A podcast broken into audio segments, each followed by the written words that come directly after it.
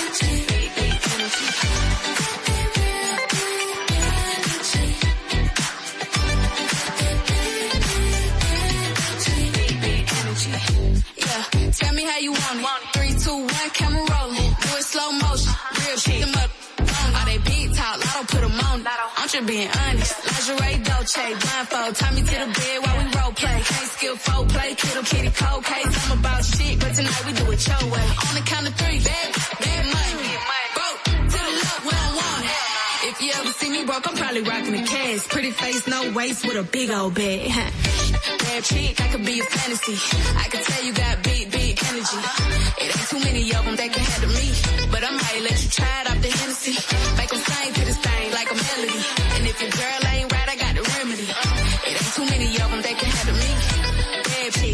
fancy.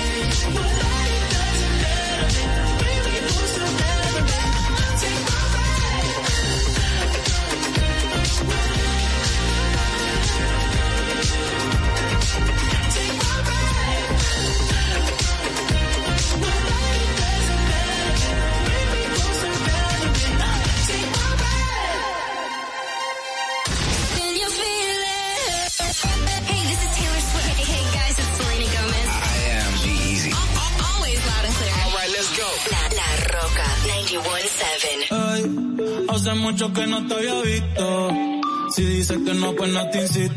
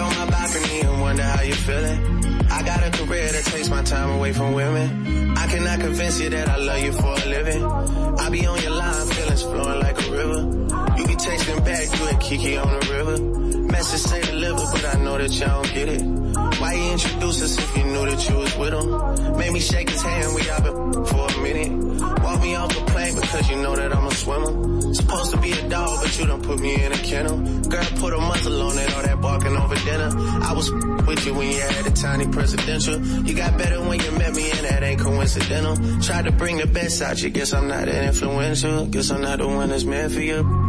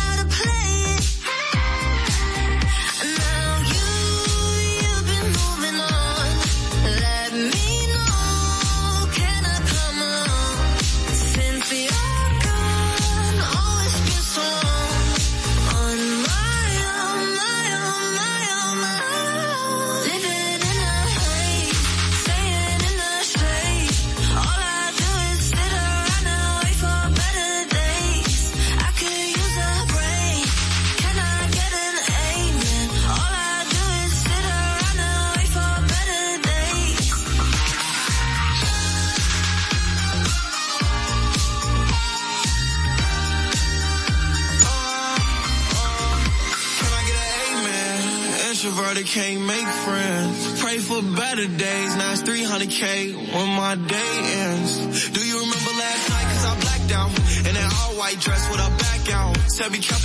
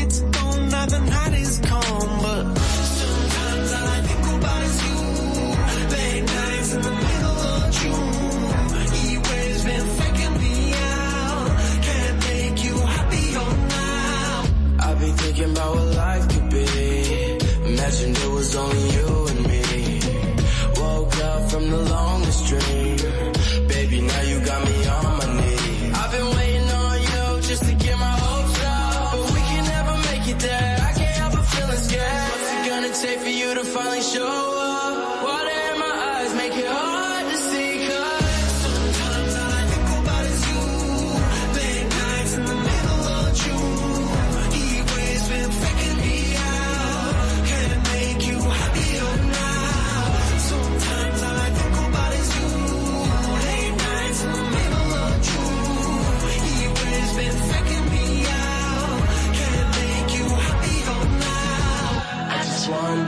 you're dreaming of. When you sleep and smile so comfortable. I just wish that I could give you that.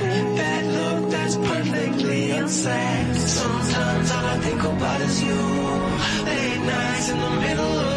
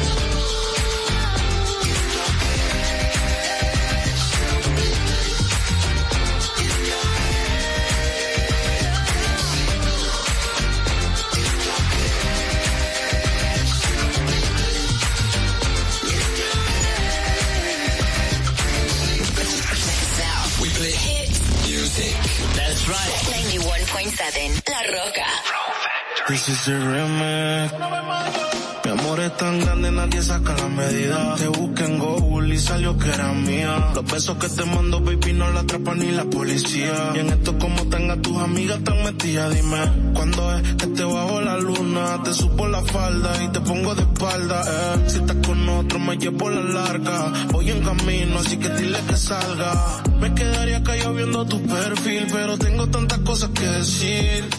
Como el otro rey, mi mami, tú eres pa' mí. Si te tengo que dar gracias, baby, por eso. Si te vieras desde mis ojos, sabría por qué insisto tanto. Instagram, quiero saber de ti cuando me levanto. Cada vez que pasa un segundo y no estás, me hago en el llanto. Ven, bríndame socorro más, líbrame este quebranto. Y ahora cierro los ojos y estás tú. Y miro al cielo y estás tú. Recuerdo algo bonito y estás tú. Devuélveme el espíritu.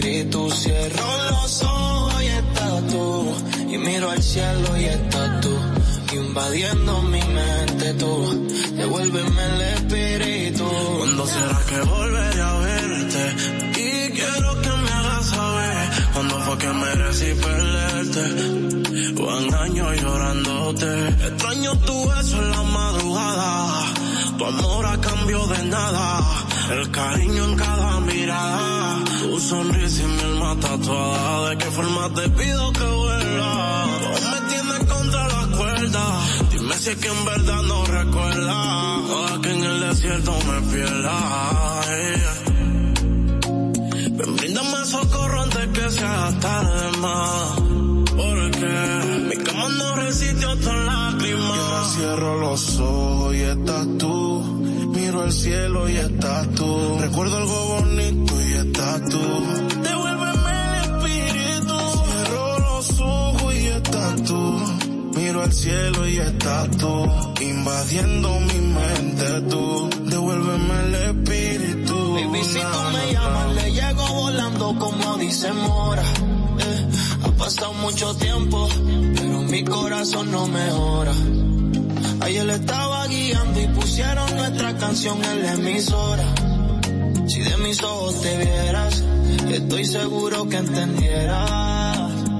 Hubiese querido que tus besos sean como la regalía, que aunque te fuiste duraran toda la vida. Yo con ganas de tenerte y tú tan fría, todavía.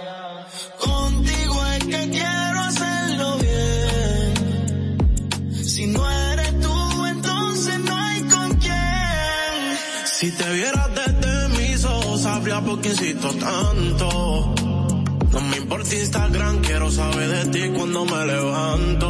no. Cada vez que pasa un segundo y no estás, me hago en el llanto. Ven, bríndame socorro más, líbrame de este quebranto. Ahora cierro los ojos y estás tú. Y miro al cielo y estás tú.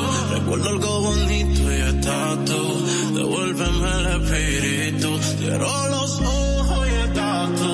No. El golden boy, yeah, yeah, yeah, nah. Ladies and gentlemen, Hey, hey, hey, my name is Phoebe Rexha. What's up? This is Jaya. hi, it's your man. Here we go. 91.7 La Roca. I wake up to the sounds of the silence that allows for my mind to run around with my ear up to the ground. I'm searching to behold the stories that I told when my back is to the world that was smiling when I turned.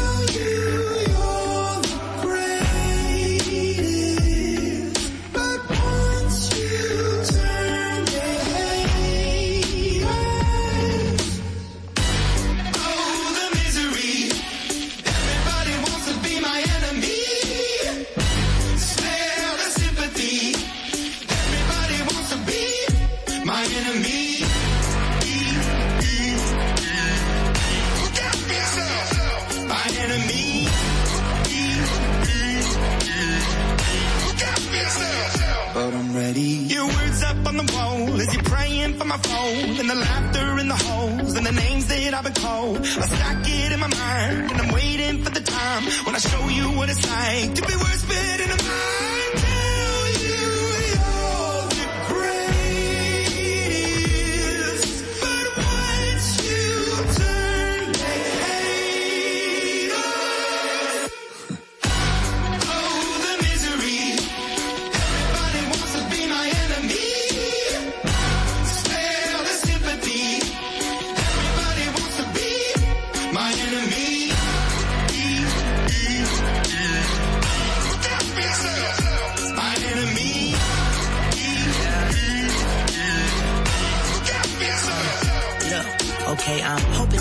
Pray for me. I'm praying that somebody hope for me. I'm staying where nobody supposed to be. Papa posted, being a wreck of emotions. Ready to go whenever you let me know. The road is long, so put the pedal into the flow. The energy on my trail, my energy unavailable. I'ma tell him I still away go. Hey, when I fly on my drive to the top, I've been out of shape, taking out the box, I'm an astronaut. I blasted off the planet, rock that caused catastrophe, and it matters more because I had it. Now I had, I thought about wreaking havoc on an opposition, kinda shocking. They want static with precision. I'm automatic, quarterback, I ain't talking second, pack it, pack it up on panic, batter, batter up. Who the baddest? It don't matter, cause we is your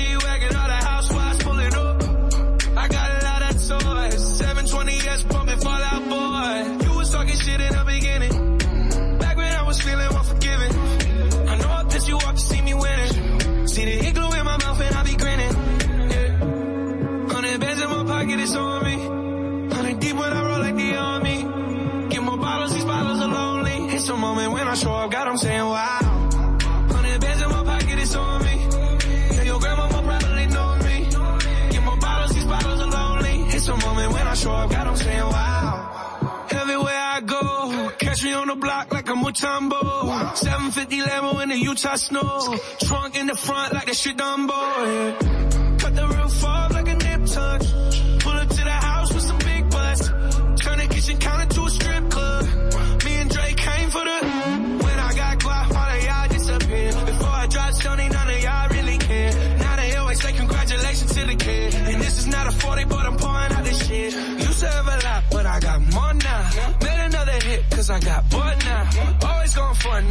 fourth down. Last call, Hail Mary, Prescott, touchdown, hey.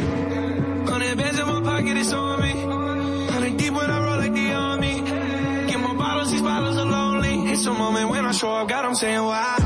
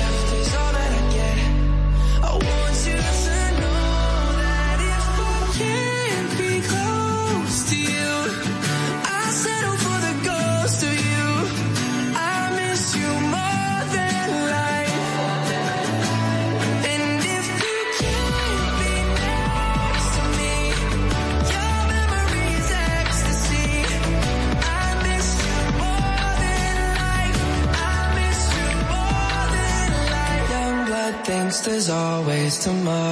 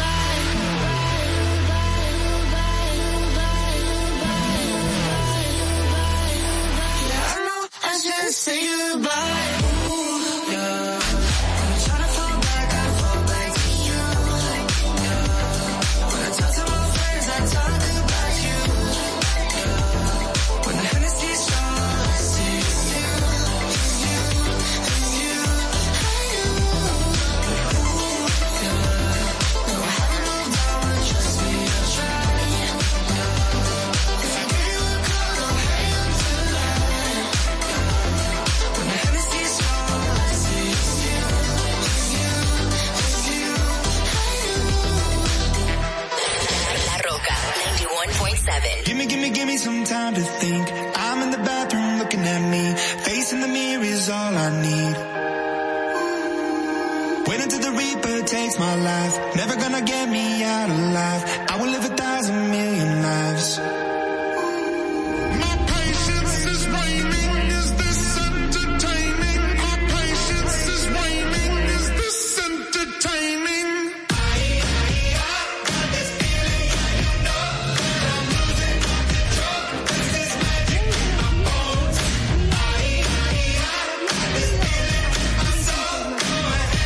Dolphy Peláez y junto a mis compañeras Oglenesia Pérez, Carla Pimentel y Madeline Peña.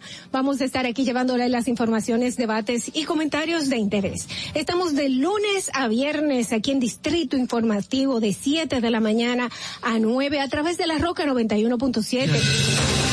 ¿Cuál es la necesidad de una madre embarazada?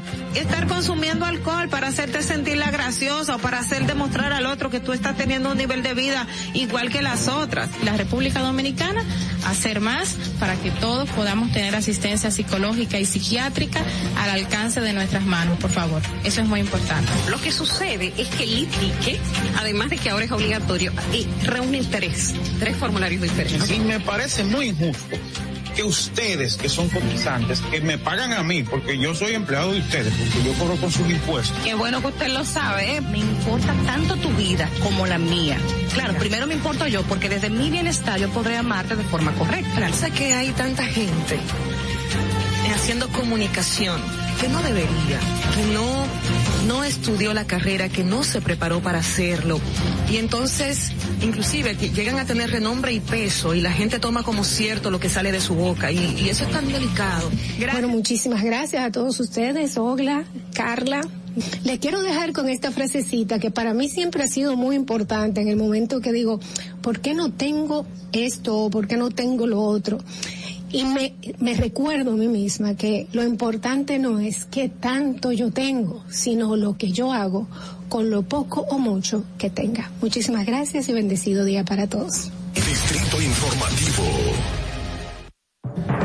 RCTV HD, El Gusto Producciones, Dominican Network y Vega TV Canal 48 de Claro y 52 de Altiz presentan a Dolphy Peláez, Oclaenecia Pérez, Carla Pimentel y Natalie Faxas en Distrito Informativo.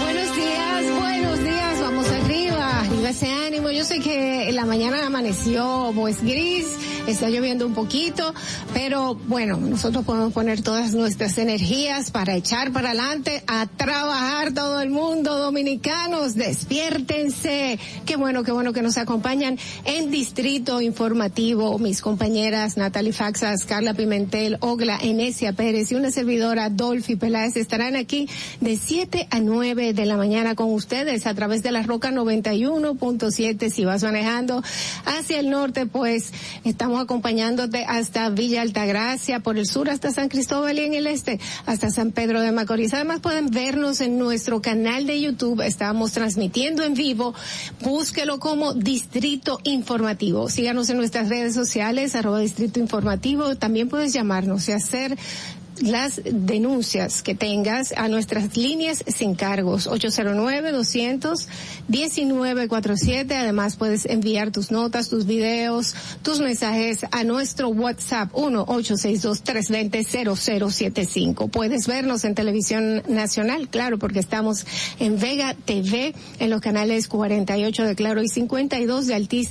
Y para todo el mundo. Estamos en la plataforma Dominican Networks. Que no la tienes, vamos, bájala ahora mismo. Es muy fácil en cualquier dispositivo inteligente. Simplemente ve a la tienda y descárgala. Escúchanos en Apple Podcast, Google Podcast, iHeartRadio y también en Spotify. Todos los comentarios, entrevistas y debates que tenemos aquí en Distrito Informativo, usted puede verlos en nuestro canal de YouTube Distrito Informativo. Suscríbete, activa las notificaciones, dale like y no olvides de dejarnos tus comentarios.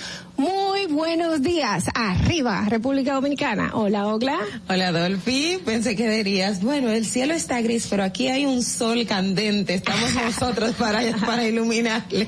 Así, así es. ¿Verdad que sí? Buenos días a todos nuestros radio escucha. Gracias por estar sintonizándonos como todos los días, valga la redundancia del día, ¿eh? si me di cuenta. Y nada, eh, hoy después que concluyó el programa en el día de ayer, lamentablemente hubo la información de que falleció el esposo de la cantante Adalgisa Pantaleón, eh, perdón, sí, ¿verdad que sí? Sí. Exactamente. Y yo que, pero estoy o no, o no estoy, pero sí, eh, de un, un infarto, de acuerdo a, la- a las informaciones que, que se dieron a conocer, es una, es una pena, eh, para quienes lo, lo conocían e igual para, para, eh, los familiares y las personas allegadas a él. Y en el día de hoy, o ayer, vamos a decir, hubo muchas informaciones, algo súper divertido que fue divertido pero serio al mismo tiempo, fue la entrevista del presidente de la República con, con Sergio Carlos. Eh, me pareció de verdad muy mm, natural, vamos a decirlo así, no es estructurado, no es el término, no, no son las entrevistas periodísticas eh, meras como tal y, y me gustó la, la dinámica, o sea, fue una dinámica muy, muy interesante, más allá de lo que pudo haber dicho el presidente o las preguntas o no, eh, me pareció un ejercicio interesante y, y bueno. Eh, muchas personas, incluyéndome, entendió que el presidente eh, no debió de dar esa, esa entrevista. Yo entiendo que en mi forma de pensar, eso es algo muy particular. Yo sé que él es una persona muy comunicativa, es una persona que también es una persona alcanzable, que no, no pone, no pone paredes entre él, su comunicación y el público en general. Pero eh, yo creo que eh, hablarle a cada una de las instituciones, hablarle a cada uno de sus ministerios, sacar al que tenga que sacar, eh, pedirle explicaciones a quien le tenga que pedir explicaciones y que ellos entonces den las, las comunicaciones que tengan que dar.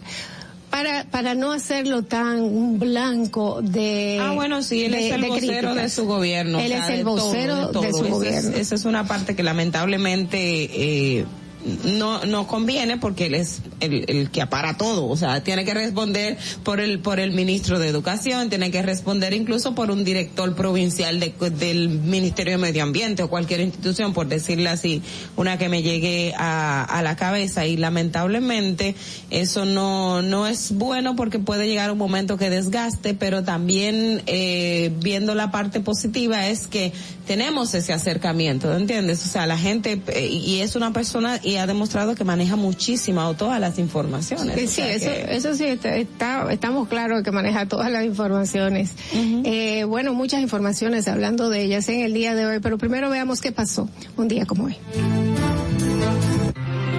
Para que no se te olvide, en el Distrito Informativo, Dominica Networks presenta Un día como hoy. Un día como hoy, 11 de mayo del 2005, el expresidente Hipólito Mejía anuncia su decisión de presentarse como testigo en el juicio por difamación e injuria interpuesto por el senador Hermani Salazar contra el abogado y dirigente político Marino Vinicio Castillo y Rodríguez, conocido popularmente como Vincho. Un día como hoy, en el año 2010, el Poder Ejecutivo permite a la Suprema Corte de Justicia el acuerdo firmado entre los gobiernos de la República Federativa del Brasil y de la República Dominicana sobre la cooperación de control preventivo de la constitucionalidad y supremacía de la Constitución. Para que no se olvide, en Distrito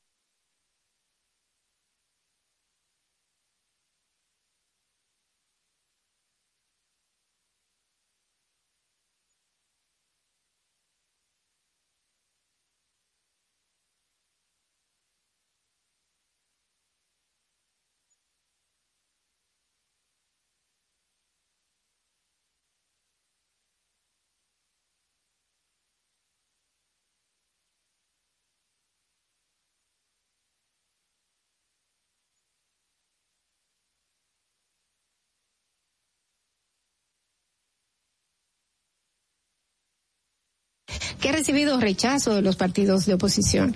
Abinader reiteró que en su proyecto de reforma constitucional no reposa nada relacionado con los procesos electorales. No hay nada de temas electorales en el, en el proyecto que hemos sometido, agregó. Bueno, en otra información, la directora general del programa Supérate, está, Gloria Reyes, está citada para acudir este miércoles a la reunión del Senado para dar explicaciones sobre los fraudes millonarios registrados con las tarjetas de ese plan de asistencia social. La invitación fue realizada a la funcionaria por la Comisión Permanente de Justicia, Derechos Humanos de la Cámara Alta, que preside el senador Antonio Taveras Guzmán, acogiendo un proyecto de resolución presentado por el senador Iván Lorenzo. La reunión está prevista para las 11 de la mañana en el Salón de Comisiones Eugenio María de Hostos. Bueno, vamos a continuar con las informaciones tras un retraso de dos años por la incidencia del COVID-19. El gobierno lanzó ayer el Plan Estratégico Nacional de Salud, Plan DES, para el periodo 2022-2030, cuyo eje fundamental es el relanzamiento de la atención primaria. Eh, durante una rueda de prensa celebrada en el salón, en el salón Cariati desde el Palacio Nacional, el ministro de Salud Pública, Daniel Rivera, dijo que esta es la clave para reducir las muertes maternas, el cáncer y la hipertensión arterial, así como para prevenir padecimientos producidos por los vectores como el dengue y la malaria. malaria.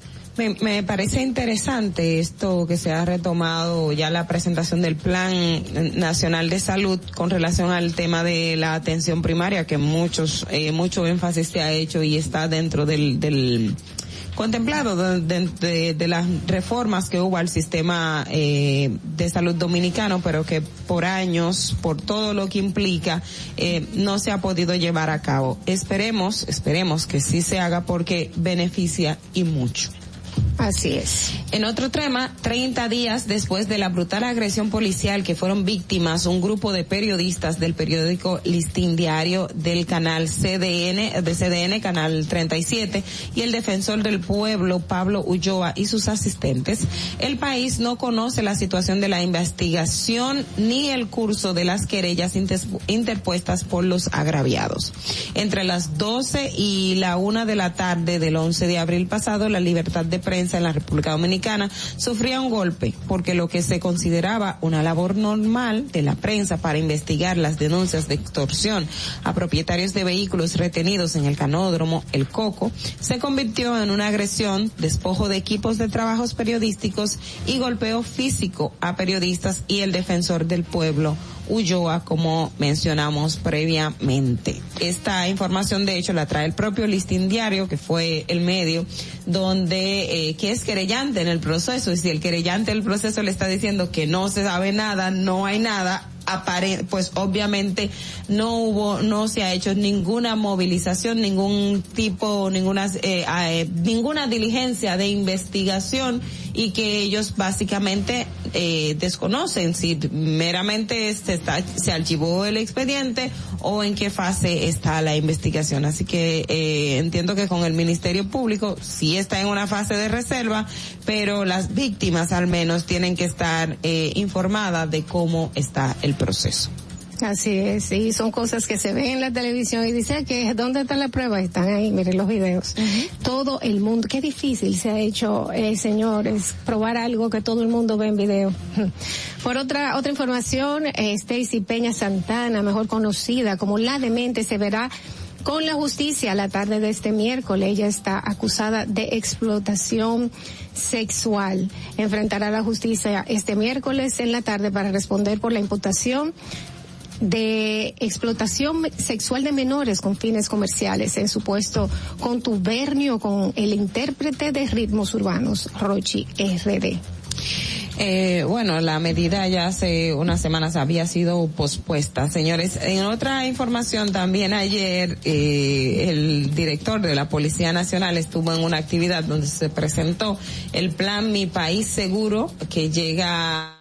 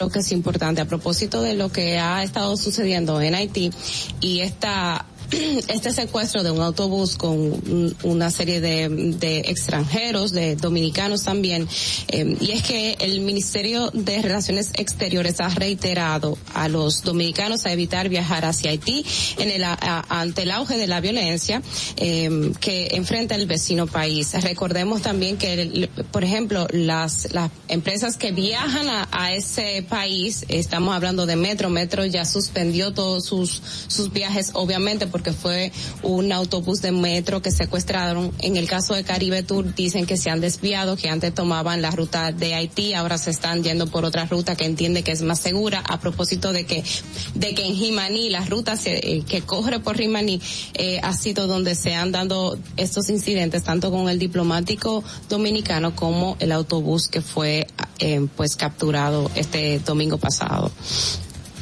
Bueno, por es, otro esa- lado, ¿sí?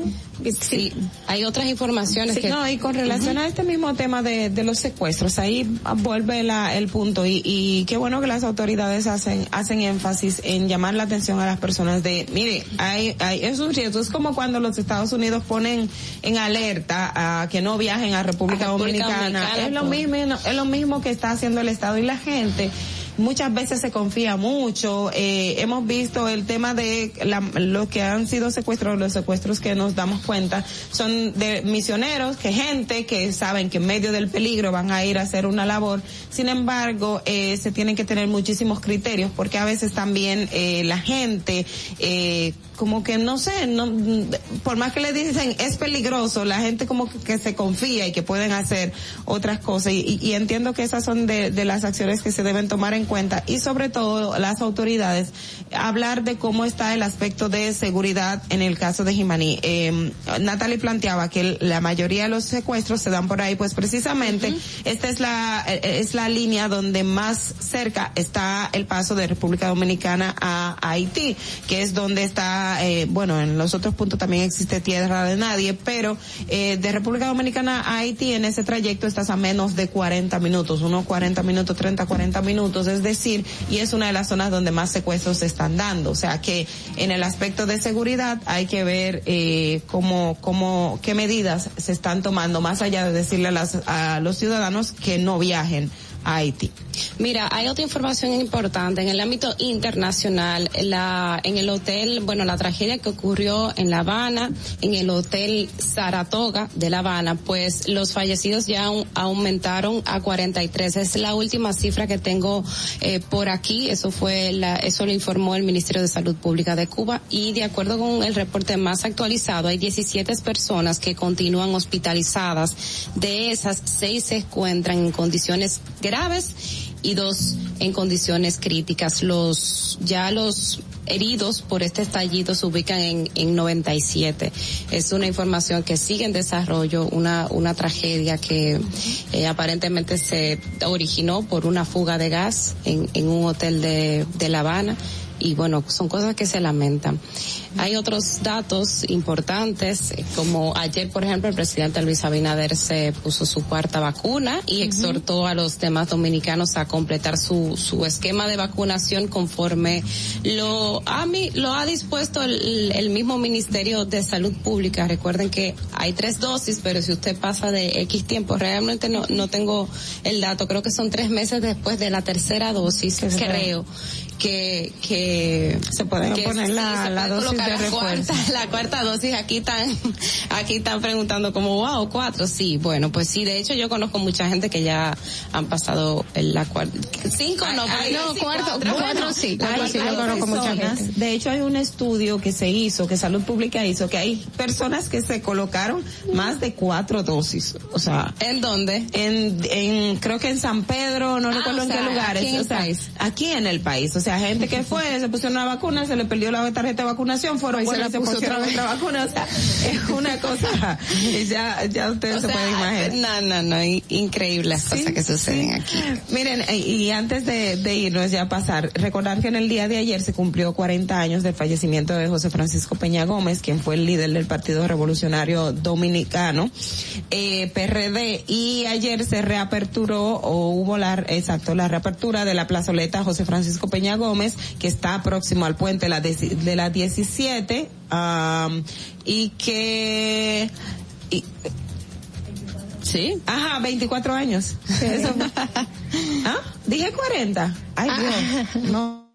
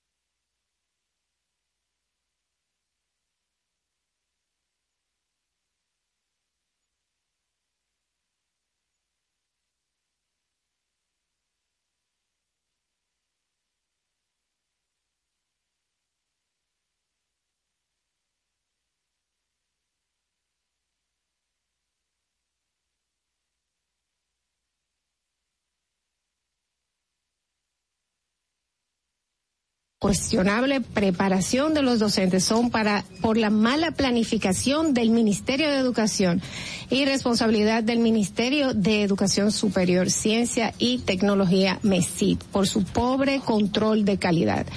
Dice, no somos, no son los estudiantes que van a universidad a educarse los culpables del bajo nivel de la educación superior que reciben, sino el mismo Estado que institucionalmente es el responsable de garantizar la calidad y educación superior y no lo hace.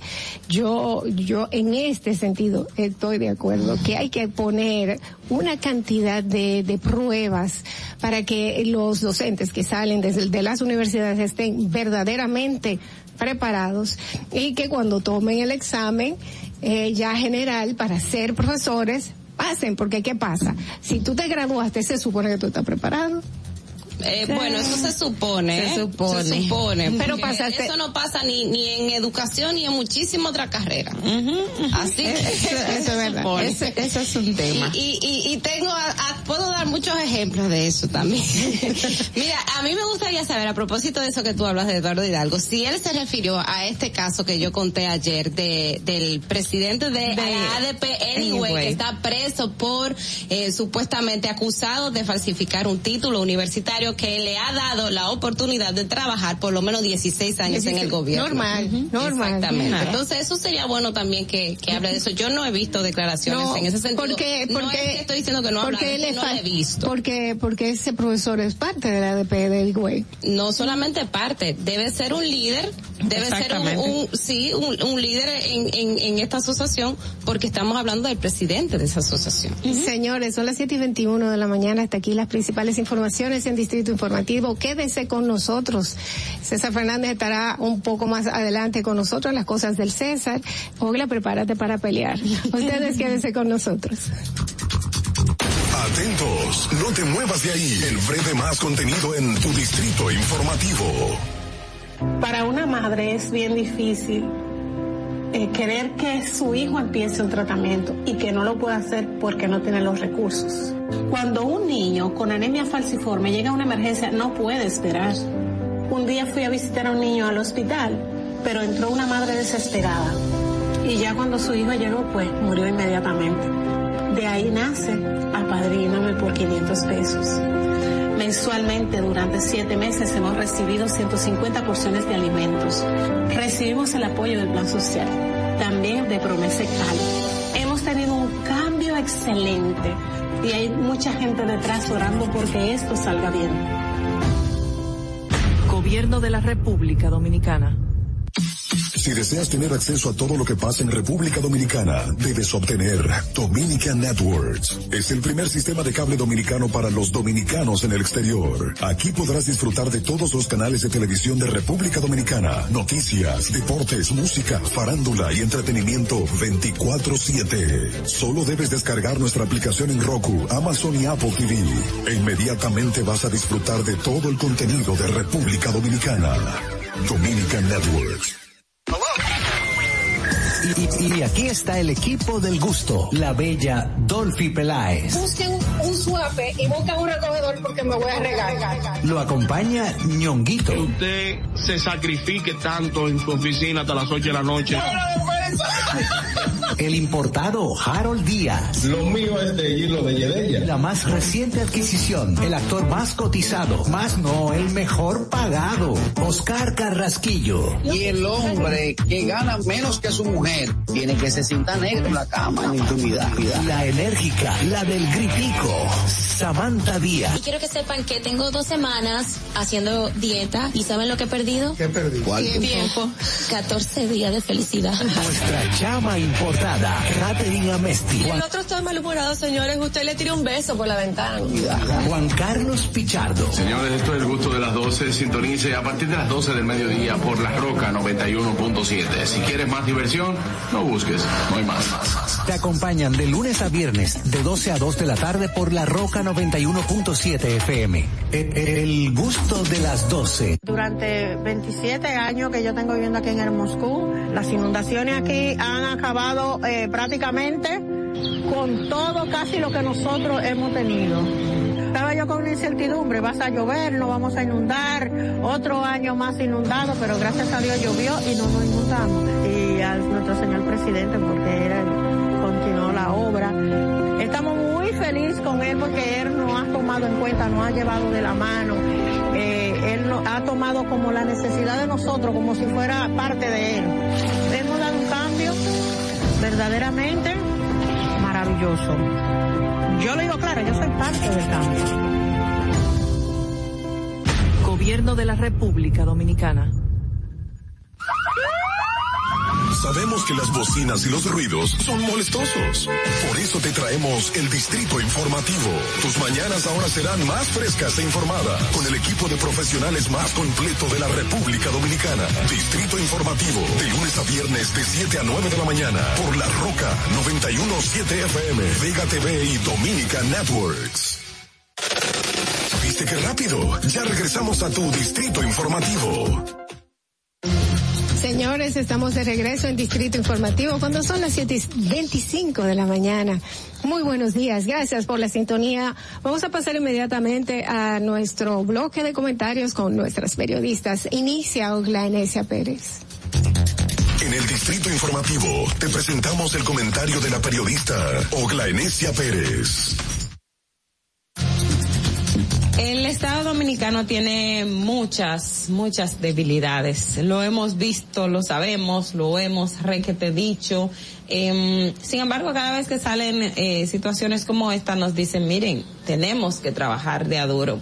Tenemos que trabajar de a duro porque eh, no solamente está el tema de la criminalidad en materia de, de delincuencia común eh, del atraco, del robo, del maltrato, de las actuaciones que hacen los agentes de la policía y de las instituciones eh, públicas. También tiene que ver con el tema de las compras y las contrataciones. Y precisamente en ese sentido, quiero hacer referencia a un trabajo que publicamos, un reportaje que hicimos la semana pasada en el periódico El Caribe, donde hablaba precisamente y abordaba un aspecto que es una debilidad en el proceso de, compras y de contrataciones o en el sistema de contrataciones públicas que tenemos en República Dominicana. Y habla específicamente de las personas que crean empresas y lo ponen en domicilios ficticios. Hemos visto muchísimos casos de corrupción. En todos los casos de corrupción que tenemos, usted se encuentra que fulano tiene el domicilio en el mismo lugar donde opera tal cosa y tal cosa, que cuando usted lo va a visitar, nada que ver. Pues también eh, se encuentra eh, personas que crean empresas en República Dominicana y precisamente quiero hablar de... Eh, una ex ministra de salud de Venezuela y su hijo, una ex ministra de salud que es la señora Eugenia Sader, quien era eh, en el gobierno de Hugo Chávez ha sido ya acusada de un tema de malversación de fondos de muchísimos recursos, donde también su hijo, quien era parte de la institución, eh, está siendo investigado. Estas personas en Venezuela no se sabe cómo está el proceso. Sin embargo, el señor Eugen está en República Dominicana, creó al menos dos empresas en República Dominicana él y tiene un socio que creó otras tres empresas más que estarían también vinculadas a él y esas empresas, al menos tres de ellas, se registraron como proveedores del Estado Dominicano. Y al estar como re- proveedores del Estado Dominicano, aplicaron y dijeron, bueno, nosotros estamos ubicados en este espacio, aquí opera nuestra empresa, pero, oh sorpresa, esas empresas no están operando en los lugares donde dice que operan. Y cuando se va a hacer el trabajo de campo, me dice una de las jóvenes, no, no, aquí pasa mucho, la gente dice que tiene una empresa aquí, pero aquí no tienen empresas. Entonces, y me he dado cuenta que no solamente pasa con estas personas, hay quienes se dedican de hecho a alquilar espacios para poner una empresa y decir que tienen una formada para entonces participar de una licitación, participar como, eh, eh, registrarse como proveedor del Estado y buscar eh, tener contrato. Y eso de verdad es una de las limitantes de que, como bien me explicaba Carlos Pimentel, Carlos Pimentel, el director de contrataciones públicas, nos decía, mira, en el caso de que estas personas están siendo investigadas por corrupción en su país natal, no es un impedimento para que en República Dominicana puedan registrarse como proveedor del Estado porque no hay una sentencia, no están condenados. La ley no te permite, no te prohíbe que una persona que esté sometida a la justicia pueda participar o licitar de un proceso público. ¿Por qué? Porque no hay una sentencia eh, que establezca que lo condenaron por este tipo de actuaciones. Esto por una parte, dice, y esa persona pueden licitar perfectamente y hasta pueden ser atribuidas porque porque no tienen una sentencia.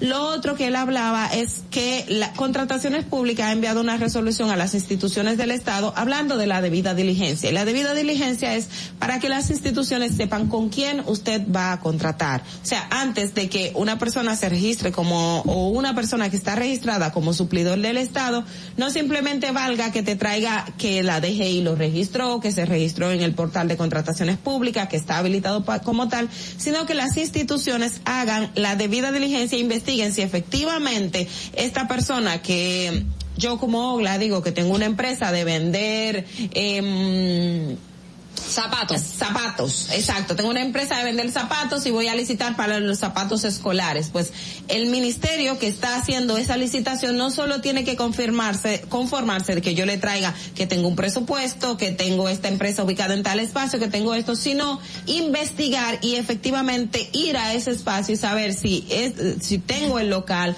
cómo está el local, cómo, cuáles son esas, eh, las condiciones que estoy presentando para esa licitación, precisamente para evitar que quienes no tengan o que las personas sean o testaferros o puedan ser eh, proveedores ficticios y que sea una persona que meramente quiera aprovecharse del Estado Dominicano. Y esto se da muchísimo. O sea, traigo este ejemplo, pero esto es solamente uno de los tantos que hay. Fíjense de los casos de corrupción que hay en el PETCA. Todos hablan de domicilios ficticios, de que la gente dijo que tenía tal empresa y no estuvo. Alicia, ustedes lo vieron con el caso del procurador. Muchísimas cosas, muchísimas cosas. Es decir, que esas son una de las limitantes que hay en República Dominicana. Y en el aspecto de contrataciones públicas hay que hacer mucho énfasis en esto porque eh, aunque no hay un impedimento legal, sí hay una debida diligencia que tienen que hacer las instituciones para que no caigamos en lo que hemos estado cuestionando durante muchísimos años. Fernando. Distrito Informativo. Bueno, gracias, Ogla. La verdad es que si no se toman medidas de evitar las cosas que estamos ahora mismo criticando, vamos a estar reviviendo lo mismo una vez y otra vez y otra vez. Vamos a continuar con los comentarios de nuestras periodistas. Es el turno de Natalie Faxas. En Distrito Informativo te presentamos el comentario de la periodista Natalie Faxas. Bueno, fíjense, en el día de ayer, le, hay, bueno, tres diputados presentaron la solicitud al presidente de la Cámara de Diputados para que interpelara una solicitud de resolución para interpelar al director de la Policía Nacional, Eduardo Alberto Ten. Esto a raíz de una visita que se supone que haría el mismo director a la Comisión de Interior y Policía, que lo invitó para que respondiera sobre cómo iba el tema de la reforma policial. En lugar de ir el director de la policía, ¿quién fue? Fue su superior, el ministro de Interior y Policía, Jesús Chubásquez. Esto, pues, no gustó a algunos de los, de los diputados que entendieron que el director, o sea, el jefe inmediato de los alternos que de los subalternos que han estado involucrados en, en estos escándalos que, que han desencadenado también tragedia de muerte de civiles en destacamentos debía de dar la cara. Ayer también ah, eso por un lado en el en la Cámara de Diputados. Por el otro lado, ayer eh, pues el mismo director de la policía estuvo en una actividad, fue abordado por los periodistas, se le cuestionó pues por qué no había ido y la respuesta que dio, bueno, realmente no dio ninguna respuesta. Lo que hizo el director de la policía fue remitir a los periodistas al vocero de la Policía Nacional. Entonces tú ves estas dos informaciones, esos dos acontecimientos, y da como resultado que obviamente es probable que hoy, de hecho, José Horacio Rodríguez decía que esperaba que en el día de hoy se conozca esta petición que hicieron tres diputados. ¿Cuál es el proceso de una interpelación? En la Cámara de Diputados, bueno, al menos tres diputados, tres legisladores deben de hacer esa solicitud y esa solicitud se conoce como si fuera una ley en el Pleno de la Cámara de Diputados y obviamente los diputados votan, votan si están a favor de que se interpele un funcionario y o que no. Y eh, obviamente, entonces, lo que se espera es que los diputados voten si están de acuerdo con una interpelación al director de la Policía Nacional. Esperemos que eso suceda hoy, pero bueno, eh, hay que estar pendiente de esto. Lo que quiero decir es que nosotros no estamos acostumbrados a, a que los, a que nuestros legisladores interpelen a funcionarios. ¿Por qué? Si bien eso es una, es una de las, de las herramientas que tienen nuestros legisladores para fiscalizar y controlar, o sea, para su labor de fiscalización, nosotros no estamos acostumbrados a que ese control y fiscalización se haga directamente con los funcionarios. Y de hecho es un, es una herramienta que les permite a los legisladores que los funcionarios de cualquier tipo, ministros, viceministros, directores, o sea, quien maneje fondos públicos y que entiendan los, los legisladores que debe de rendir cuentas, pues que rindan cuentas, que respondan a preguntas directas de los legisladores. Eso es lo que se hace una inter- interpelación. En el día de ayer yo estuve hablando con, con, con un exdiputado que duró 12 años en, en la Cámara y le decía, le, le abordé un poco de esto porque precisamente por la noticia de ayer. Y me decía, mira, yo no recuerdo cuándo fue la última vez, yo no vi una, duró 12 años en, en el Congreso, yo no vi una interpelación nunca a un funcionario, pues dijo, ah, no, sí, verdad. Bueno, se acordó del caso de Ferucho Jiménez cuando fue inter- interpelado en el año 2007, cuando era ministro de Turismo en el año 2007, estamos en el año 2022. Ahora, obviamente, no, no, no, lo, lo que podemos tener es quizás esas reuniones, pero una interpelación como tal no, no la hemos visto, por lo menos no recuerdo. Lo que sí quiero decir, señores, es que las interpelaciones son, son facultades que nosotros no estamos acostumbrados y que probablemente esto no se dé porque eh, políticamente, si bien es una respuesta política que tienen que dar los, los funcionarios que sean llamados a esto, políticamente los legisladores no se prestan a esto. Me decía el diputado en el día de ayer, es que como los, generalmente como las cámaras o, o el, Congreso está liderado por un, par- un grupo partidario y el funcionario es de ese mismo partido, pues es muy probable que los diputados no voten a favor de interpelar a su funcionario de su partido. Es probable que esto es lo que suceda hoy, sobre todo, bueno, lo, lo que suceda, pero hay que poner las cosas sobre la mesa. Yo creo que hay mucha gente que quiere escuchar al director de la policía hablar, sobre todo en esos casos más recientes y sobre todo porque, como dije anteriormente, es el, es el jefe inmediato de los agentes que están involucrados en esos casos de tragedias de muertes de civiles en, en los destacamentos. Pero cuando tú verificas las, todas las informaciones que te han dado, primero, no fue el director de la policía, sino que fue el ministro de la policía por un lado. Segundo, el director de la policía no quiere hablar con, periodistas, sino que, y ya hemos visto algunas metidas de pata importantes que ha hecho el director en otras ocasiones cuando habla por- con los medios. Entonces, remite al vocero.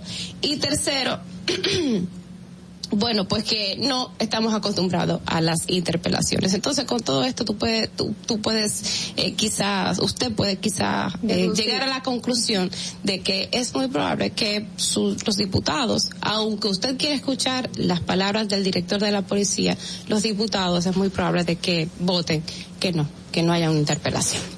Fernando, vamos contigo. Distrito Informativo.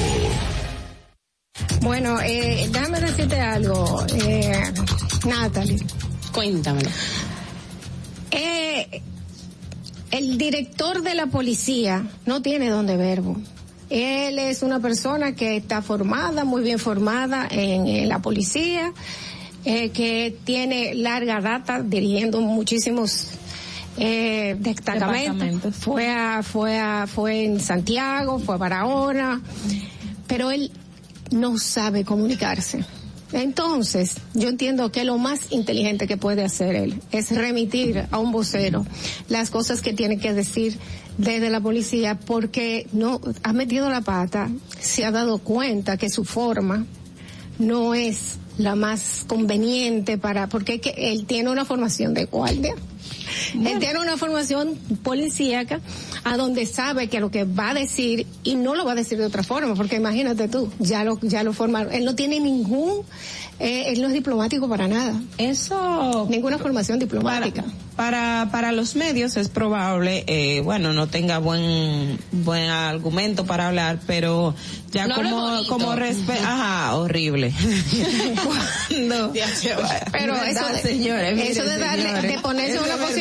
De, da- de darle comida a la gente para que hable y para, para sazonar más, ponerse como pro- protagonista de este, de este escenario que para nada bonito. Yo Eh. entiendo que es conveniente para él y para, para la misma institución que no hable, que hable un vocero y una persona que esté preparada para eso. Con los medios sí, pero ante la ante la autoridad no, porque él es la persona designada, es el administ él es él es el representante de esa institución y, y es quien tiene que dar cuentas, porque básicamente lo que haría el Congreso es pedirle una cue- es una rendición de cuentas, Claro. de eso no sería un término de discurso, sino es pregunta y respuesta, ¿qué pasó aquí? Como cuando él se reúne con con el Consejo Superior de la Policía Nacional, como cuando se reúne en Palacio Nacional con el ministro y con las otras personas, es, es, es ese tipo de conversación que se tiene que dar Pero es en una conversación pública y es una y tú sabes que va a estar, va a estar eh, buscando la forma de que él Pero- meta la pata. sí, sí, pero es- y si yo soy tu jefa y tú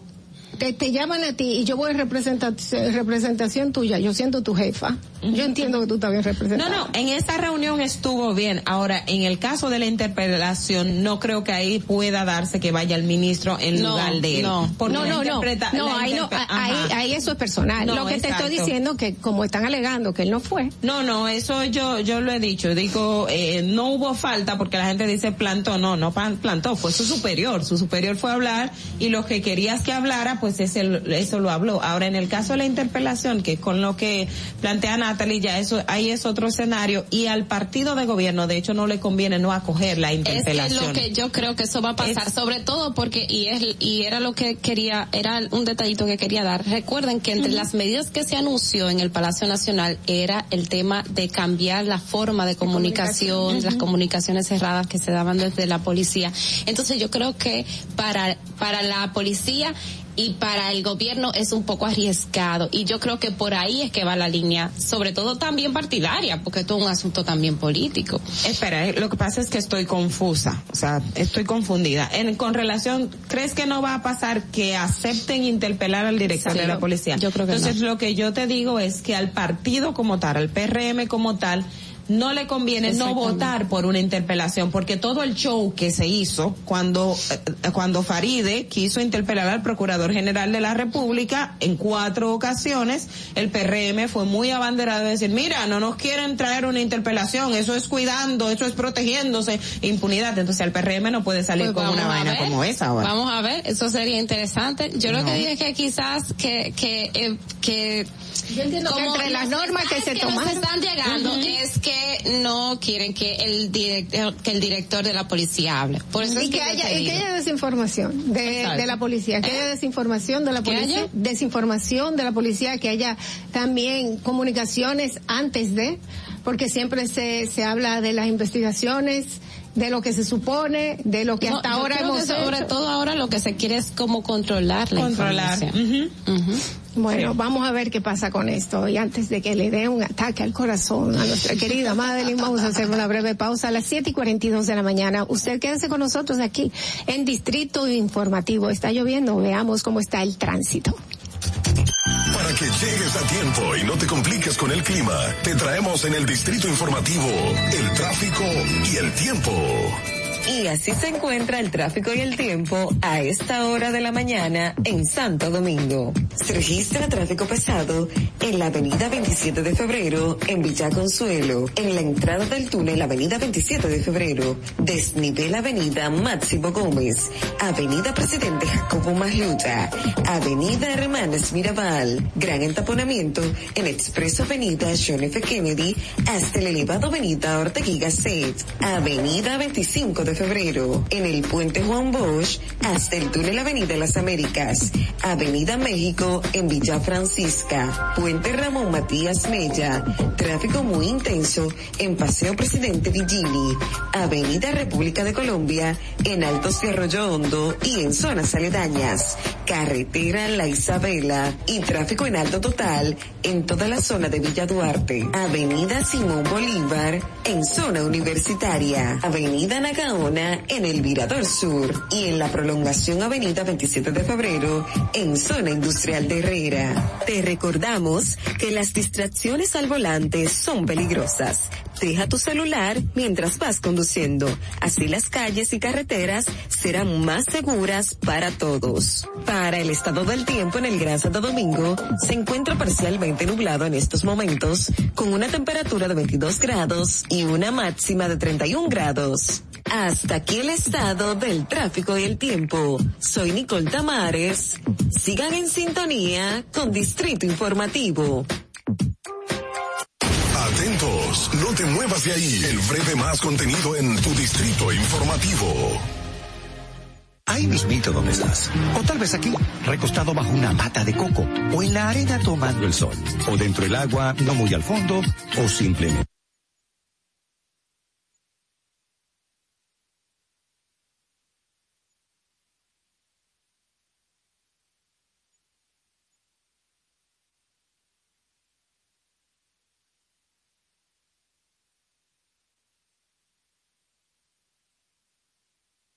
Estética. Un centro equipado con las mejores tecnologías de belleza y un personal capacitado listo para que tengas una experiencia glam. Contamos con las técnicas más avanzadas de uñas, spa y centro de estética. Somos especialistas en reparación e hidratación de cabello botox capilar. Glam tiene para ti todo lo que necesitas para consentirte. Visítanos en la prestigiosa zona de Bellavista. Llámanos y reserva tu cita al 809-333-5174 y al WhatsApp 849-255-5174. Tenemos un espacio para ti. Glam Beauty Salon, Nails Bar, Spa y Estética. Esto empezó por algo que vi en la casa de un amigo que tenía un estanque con peces. Y yo dije, pero así se quería peces, pues yo puedo hacerlo. Los pocos que, que yo he tenido los puse aquí. Me aprobaron un préstamo, por lo cual yo he terminado muchas cosas que necesitaba este proyecto. Compré este terreno, me trasladé aquí y ya aquí me ha quedado. Y me ha dado buen resultado. Gracias a Dios, siempre Dios, aquí en este lugar. Gracias a Promipyme el país está cambiando, el señor Luis Abinader está haciendo un buen trabajo, eh, las cosas están poniendo en regla, está ayudando a muchas personas que necesitan ayuda. Por eso ha sido bueno el cambio. Le doy gracias a toda la gente que me ha apoyado. Gobierno de la República Dominicana. Síguenos en nuestra cuenta de Instagram para mantenerte informado de todo lo que sucede en el programa. Arroba Distrito Informativo.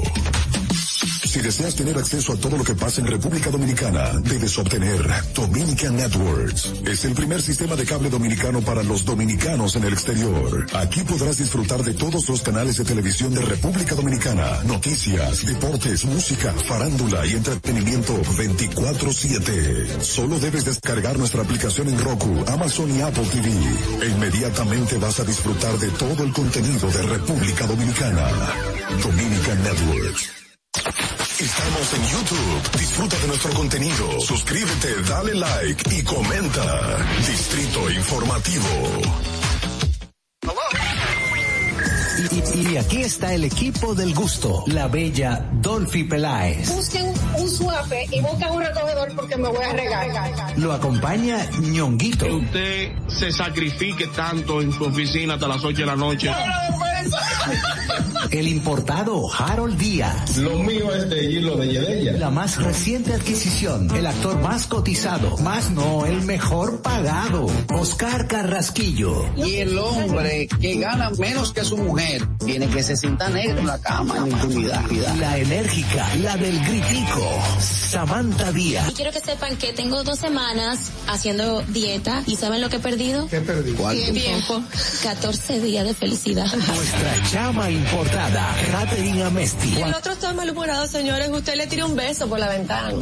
Juan Carlos Pichardo. Señores, esto es el gusto de las 12. Sintonice a partir de las 12 del mediodía por La Roca 91.7. Si quieres más diversión, no busques, no hay más. Te acompañan de lunes a viernes, de 12 a 2 de la tarde por La Roca 91.7 FM. El, el gusto de las 12. El turismo no estaba entrando aquí a Samaná. Era muy mínimo. La pandemia y la situación del peaje fueron dos cosas difíciles. El peaje sombra, le han quitado los precios, está entrando más turismo aquí a Samaná, más personalidades, no solamente yo, sino todo Samaná, todas las comunidades como las galeras, la terrena, todo el sector turístico, estamos dando gracias a Dios. Estamos muy satisfechos, orgullosos. Aquí un cambio, yo diría 100%. Nuestro señor presidente, que Dios lo bendiga mucho, nos ha facilitado muchas cosas aquí. Ahora nos dará gracias a Dios todo el mundo aquí en Samaná. Estamos felices en la vida. Gobierno de la República Dominicana. ¿Viste qué rápido? Ya regresamos a tu distrito informativo. El distrito informativo. Te presentamos lo que es del César con el ingeniero César Fernández. 7 y 49 de la mañana y lo prometido es deuda y aquí está tempranito. Desde tempranito está César Fernández en lo que es del César aquí en Distrito Informativo. Eh, ya tiene los guantes puestos. César, bienvenido. ¿Cómo estás? Qué bueno que vienes. Nos hacías falta.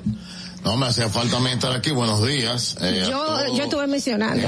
¿Cuándo que viene César? inteligente público. Déjame poner mi live aquí Sí, para que no se me el voy a quedar fuera de ese en vivo yo. No, no, mi mejor me quedo fuera yo. Ah.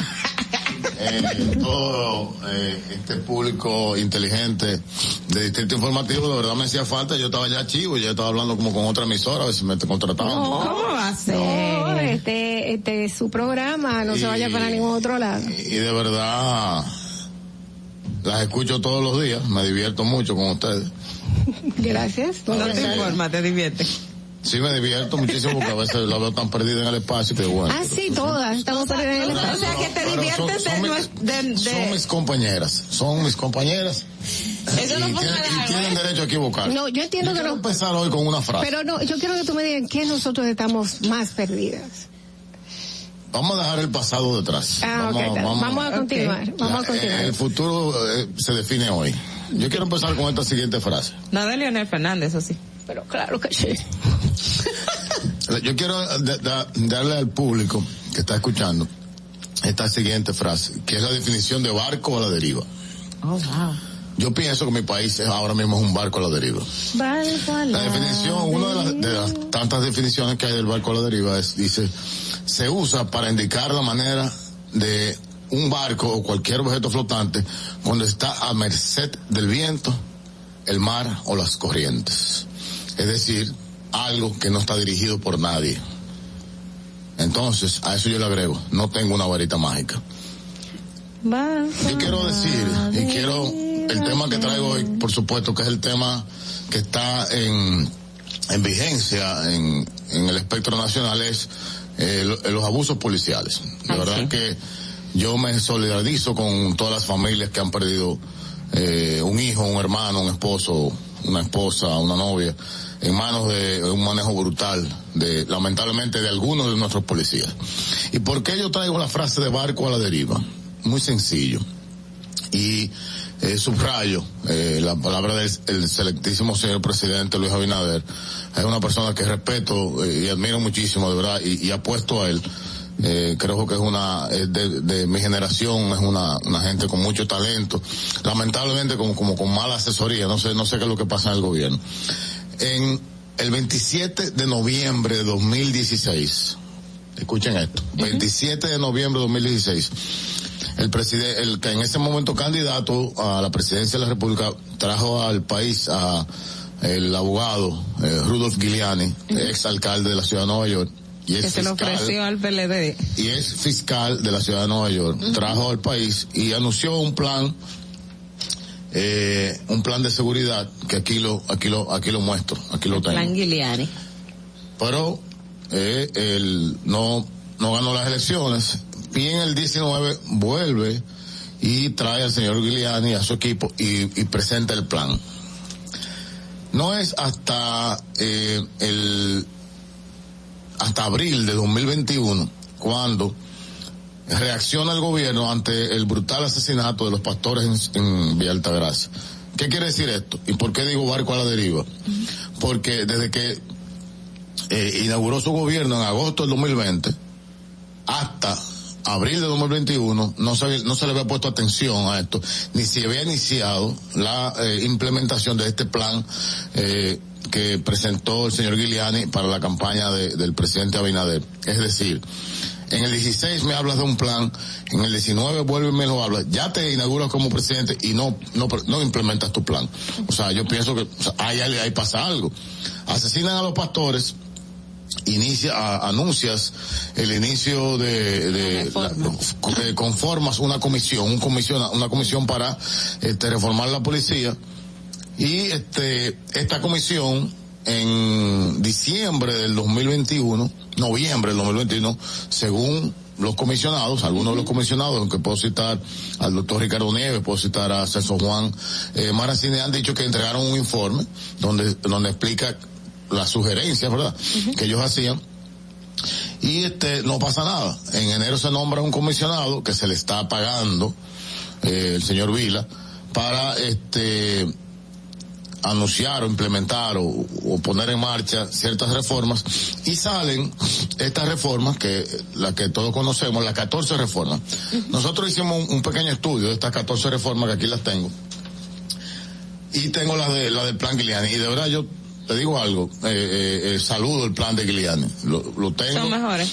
Claro, y, y, por ejemplo, ¿cuál es el principal problema de ¿Y por, qué, ¿Y por qué no se pusieron en marcha entonces en el esa, gobierno? Esa es la gran pregunta. En el gobierno de Leonel. El presidente no puede decir que no tiene una varita mágica, él la tiene. Mm. Él, él, tiene cómo hacerlo. Y yo te digo, te voy a dar la siguiente pregunta. ¿Cuál es el principal problema de la policía? ¿Cuál es el principal problema? ¿Cuál lo, crees? Los policías. Mm. No ¿Y qué, qué, hacemos con ellos? Ok, los policías, que son casi 40 mil o cerca de 40 mil, eh, en el plan que el gobierno implementa, las, las 14 medidas no toma en cuenta a los policías. Habla de. Es increíble. O habla, sea, o sea, yo no lo entiendo. Y en el plan de Giuliani, sin embargo, sí toma en cuenta a los policías. Pero en qué sentido? No porque habla, habla de la formación. Actual, porque habla de la, de, entre las cosas que se anunciaron fue, por ejemplo, que estos, estos um, policías en esta, en estos plan, que, este, en este plan que se anunció recientemente, uh -huh. que los policías iban a ser como verificados, analizados, como que cada Formados. policía pasaría por una evaluación que, Formados. y que se le ampliaría también la la formación. ¿Y? Eh, formados en no, tres aspectos específicos. Estos es casos, que, porque ahí no eso, pasa eso nada. Son medidas, no pasa nada eh, si tú me fiscalizas, por, no, pero si no me enseñas no hago nada. Pero que formados en tres aspectos. En Entonces yo te voy a decir, mira, por ejemplo, el plan Giuliani tiene tres okay. aspectos importantes en, en la mejora de la calidad de vida del policía. La primera es la formación. Uh -huh. La segunda es la mejora de su salario. Uh -huh. La tercera es que puedan ganar horas extras, que cobren Pero horas eso, extras. Eso, eso, eso se estableció y hay un calendario para que para que vaya. En, el, en la 14 no, no, pero, no, pero eso previo a eso. Ya, ya eso se anunció previamente. Bueno, está? acuérdate que en enero hubo un aumento de, de salario, no, la, el porcentaje eh, que mentira, se hizo. Eso es mentira. pero eso es un hecho. Se ha hablado. Es un hecho. Vamos, que llame un policía. Vamos a llamar a un policía. Que llame a un policía. Bueno, yo no Pero sé qué policía ya. Parte importante, vamos a parte importante, vamos a decirle. Parte importante del plan de Giuliani también un seguro y este una especie de garantías para las viudas y los los hijos de un policía que, falle, haya fallecido en el servicio. En el plan de Abinader de los 22 no está no hay nada de los 14 no hay nada Pero es que estamos hablando de esas que, anunció el, el que, lo mata un criminal en la calle se jodió. Un momento, César estás diciéndome de esas que anunció ahora el señor Vila. Eh, es la, que estamos hablando. Yo estoy cruzando. para que tú me entiendas, yo estoy cruzando. Ajá. Las 14 de Vila contra las 14 de Giuliani. Exacto. Entonces, mi reclamo es que por qué si el de Giuliani lo tiene el gobierno desde el 2016 y estamos en el 2022, ¿por qué no se ha implementado? ¿Por qué hay que esperar que maten a más gente? ¿Por qué hay que esperar que maten a, más ciudadanos? ¿Por qué hay que esperar que maten a más policías? Me, Eso me es una dices, irresponsabilidad del gobierno. Me acabas de decir que, el plan, que el plan Giuliani, y, te, y, voy a buscar los datos aquí, el no, plan Giuliani, toma, no, no, aquí. es que no son esas. Yo como periodista, ah, y que cubrí fuente, ah, y que he visto mentira. lo que está, la que está diciendo, mentira. te estoy diciendo lo que yo he vivido y lo que vi. Pero se no, anunció, pero se anunció, no, es que tú tienes que darme credibilidad, pues sabes que yo invertí. no jamás yo te he restado credibilidad. Ah, entonces lo que está, te estoy diciendo, pero, Pero te acabo de decir, vamos a escucharla. decir que con relación a eso del plan Giuliani, eso se anunció, se estableció un calendario, se dijeron cuánto es el porcentaje del aumento del salario de los policías que va a empezar y se fue implementando, que los de menor rango tuvieron un, un Doctora, aumento doctora, mayor y eso ya era parte del plan Giuliani ¿Cuál plan? ¿Pero que está, está? en ejecución, ¿Por eso ya En eso está en sí, ejecución. En, en ejecución, como en el, en el destacamento de Naco, que esa no es la primera brutalidad que ocurre en ese destacamento. No, eso lo sabemos. Esa no es la Eh, primera brutalidad. sí, eso, eso ocurría toda la semana ahí. Y no pasa nada. Todos los días, no O sea, todas no las se semanas. que iban a fiscalizar a los policías. Bueno, eh, yo quiero... ¿Quién fiscalizó? Y nadie. Mira, en diciembre do- del Ahí estamos de 2009, Entonces, yo del lo que 2009 se le, Sí. se le cuestionó a Leonel Fernández el hecho de que mantenga en la jefatura policial al mayor general Rafael Guillermo Guzmán Fermín, quien no vaciló en usar el nombre del gobierno, el nombre del gobierno y del propio Fernández para condecorar a los integrantes de la patrulla que torturó y mató a unos sospechosos. Eh, se habla de la tortura y asesinato de Cecilio Díaz y William Checo, motivo por el cual Leonel Fernández pues eh, se quedó sin explicar de qué sirve una gestión policial con esta definición. Eh, esto fue, habían entre el 19 eh, el jueves 19 y el lunes 23 de noviembre del 2009 habían eh, solamente por el Diario Nacional reportes de siete personas muertas por patrulla, seis en alegados intercambios de disparos y un joven ejecutado en una clínica en presencia de sus familiares. Estoy hablando de esta fecha donde pasaron y- porque esto ha pasado durante mucho tiempo. Esto ha sido u- alguna, algo que se ha repetido y se ha repetido a través de todos los mandatos que hizo Leonel Fernández en ese entonces. Tú leíste, tú para- leíste. Ahora déjame, déjame yo que- leer yo, pero no, déjame leer pero, yo. pero dime que hizo Leonel. No, Fernández en ese entonces para en cambiar algo que no definitivamente no se, no se cambió. Adolfina, escúchame. En los últimos ocho años del gobierno de Leonel Fernández, 209 personas muertas a mano de la policía. En las circunstancias que tú quieras, ponle el nombre que tú quieras, intercambio de disparos, lo que tú quieras. 209 personas. En los Es- últimos esas cinco años. estadísticas, ¿quién ¿De las- dónde? ¿de dónde salieron? En los últimos cinco años. dónde bueno, salieron escúchame, esas estadísticas? eh, de la Fiscalía, de la Fiscalía, de la Procuraduría General de la República. Okay. Y en los últimos cinco, 585 ma- muertos a mano de la policía. Y de los, y de esos, de esos 585, 300 en el gobierno del PRM moderno. 300 ahora, César. 300 en dos años. A manos de la, vamos a buscar Ah, la busca la data de la estadística. Vamos, vamos a entrar a la página sí de la quiero- Lo que yo sí quiero resaltar, mira, en estos días, de hecho, Leonel Fernández dis- dijo en Pero yo no estos sé por qué ustedes viven en el Pero- pasado. pero- No, vivimos en el pasado porque porque personas que dicen que van a resolver problemas ¿Por qué no del presente los tuvieron en el pasado y no los resolvieron, César. Lo que pasa es que yo, mira, yo, yo estoy saliendo para Miami hoy, a Walt Disney, voy a Walt Disney, Oh, voy a comprar toda la varita de Harry Potter para traerse al presidente para ayudarlo. A ver si con eso se resuelve mira, algo. Leonel Fernández hace yo voy a unos pedir, ya días- me la- yo voy a ir a buscar dos maletas de Oh, varita my de. Harry Potter. Y la voy a dejar al palacio como un regalo, como un aporte. César, eh, déjame hacerte este comentario. Hace unos días el presidente, el expresidente Leonel Fernández, pues dijo, me una indignación e impotencia que ha causado la sociedad en este triste deceso del joven David de los Santos, caso que se une a otros ciudadanos que han fallecido en circunstancias no esclarecidas. Nuestra solidaridad y el clamor de justicia para sus familiares y amigos. Obviamente, el expresidente tiene todo el derecho de como todos nosotros, indignarnos ante casos como esos. Pero surge como, como está pasando este mismo ejercicio, de hecho en la redacción donde yo trabajo, fue como que, ok, Leonel dice eso ahora, pero ¿qué hizo Leonel en su momento? Es como que, es como que no le luce a Leonel Fernández hablar de eso. Yo eh, defiendo que, que, que, la gente se indigne porque, óyeme, en casos como eso, yo creo que a todos nos la, la, corazón. La capacidad pero que tiene, sí, la pero sí pero saber escúchame, un escúchame. poquito, sí saber un poquito cuál, por qué, La capacidad como que que, tiene se la hace policía, tan fácil pero- criticar desde la oposición y en, la práctica. Cuando tuvo la oportunidad. no Mira, la capacidad nunca. que tiene la policía dominicana hoy de, de investigar, de investigación, eh, la obtiene a través de un acuerdo que se firmaron, se firmó los gobiernos del presidente Fernández con la Universidad de eh, John Hopkins de Nueva York. Son especialistas en justicia criminal, en investigaciones criminales. Fíjense que aquí nuestra deficiencia es en prevención del delito.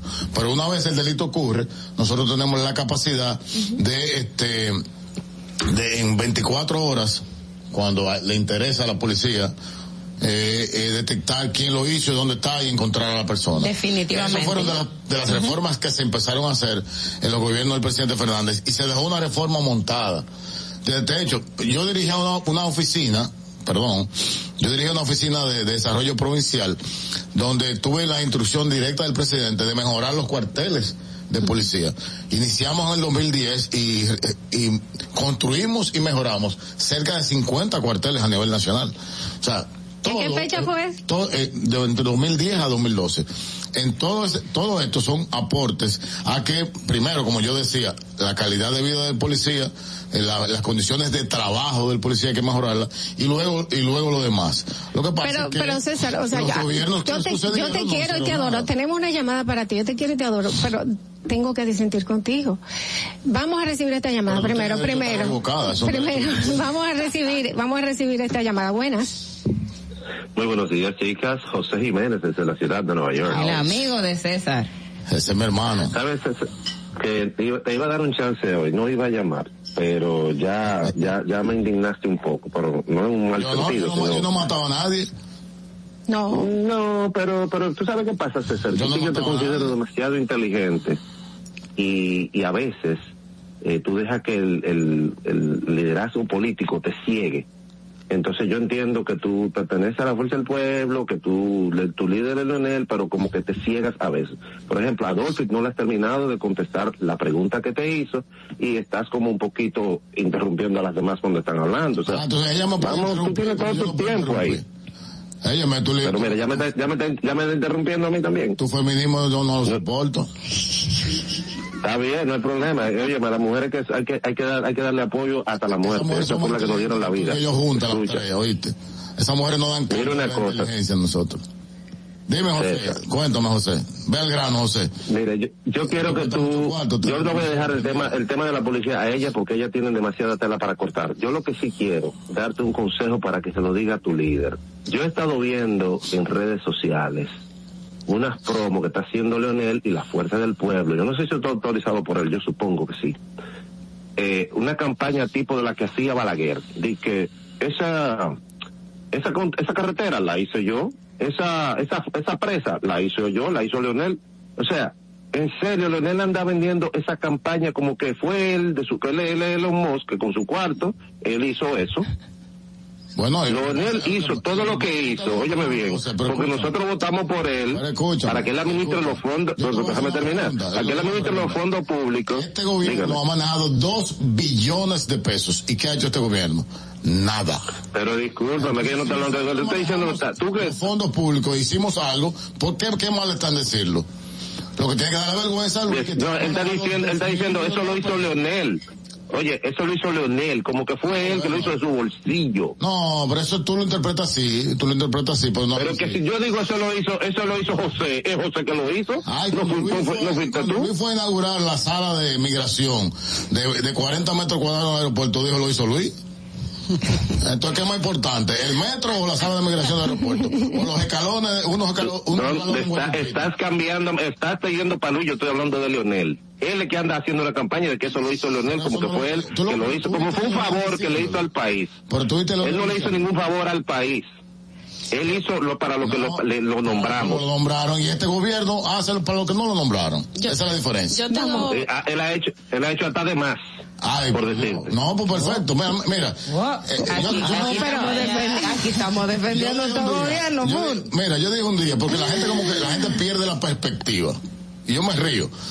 En el 2004, Leonel Fernández gana las elecciones 57 a 40 de- del PRD. En el 2008 gana 54 a Gracias, José, no lo 30 y despedimos. pico. Eh, eh, no, no, no, no, déjame aquí. yo lo quiero, yo lo quiero ahí, yo lo quiero ahí. Que ganó, en el 2008 ganó, ¿qué ganó en el 2008? 50 y pico a 40 y pico. ¿Qué quiere decir? Y el Congreso entero, y el Congreso entero se ganó también. ¿Por qué tú te molestas? Tómate una pastillita o algo, un té, algo, porque... No, es que... Tranquilo. Es que cada vez que tú defiendes a Leonel, yo digo, yo, no- yo, yo no sé, no sé dónde está, dónde se te mete tu inteligencia defendiendo a Leonel. ¿Verdad? Entonces, ¿qué ocurre? Lo que estamos hablando de una relación 6 a 4, o sea, habían 6 a favor del proyecto de Leonel y 4 en contra. Tú tienes todo el derecho a estar en contra, José.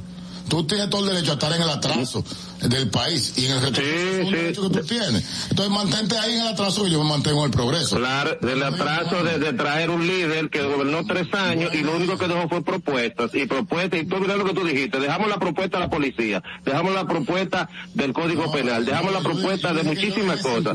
En eso se quedó Leonel, en propuestas. Te dejo con las chicas ahí. dejamos la policía equipada, dejamos una policía preparada, lo que pasa es que no se siguió, eso es lo que pasa. Yo- yo tengo Ahora van dos años de gobierno y lo que estamos hablando de varita mágica, de eso que estamos hablando. Miguel César, me gustaría saber cuál es tu opinión con relación a, a esta interpelación que, que se solicitó en la Cámara de Diputados para el director de la policía. ¿Tú crees que eh, a- ahorita decíamos iba a pasar y no iba a pasar? Y si tú crees que, que, o sea, si estás de acuerdo con esto. Mira, estoy, ahí le voy a dar toda la razón a José, a mi amigo José que llamó.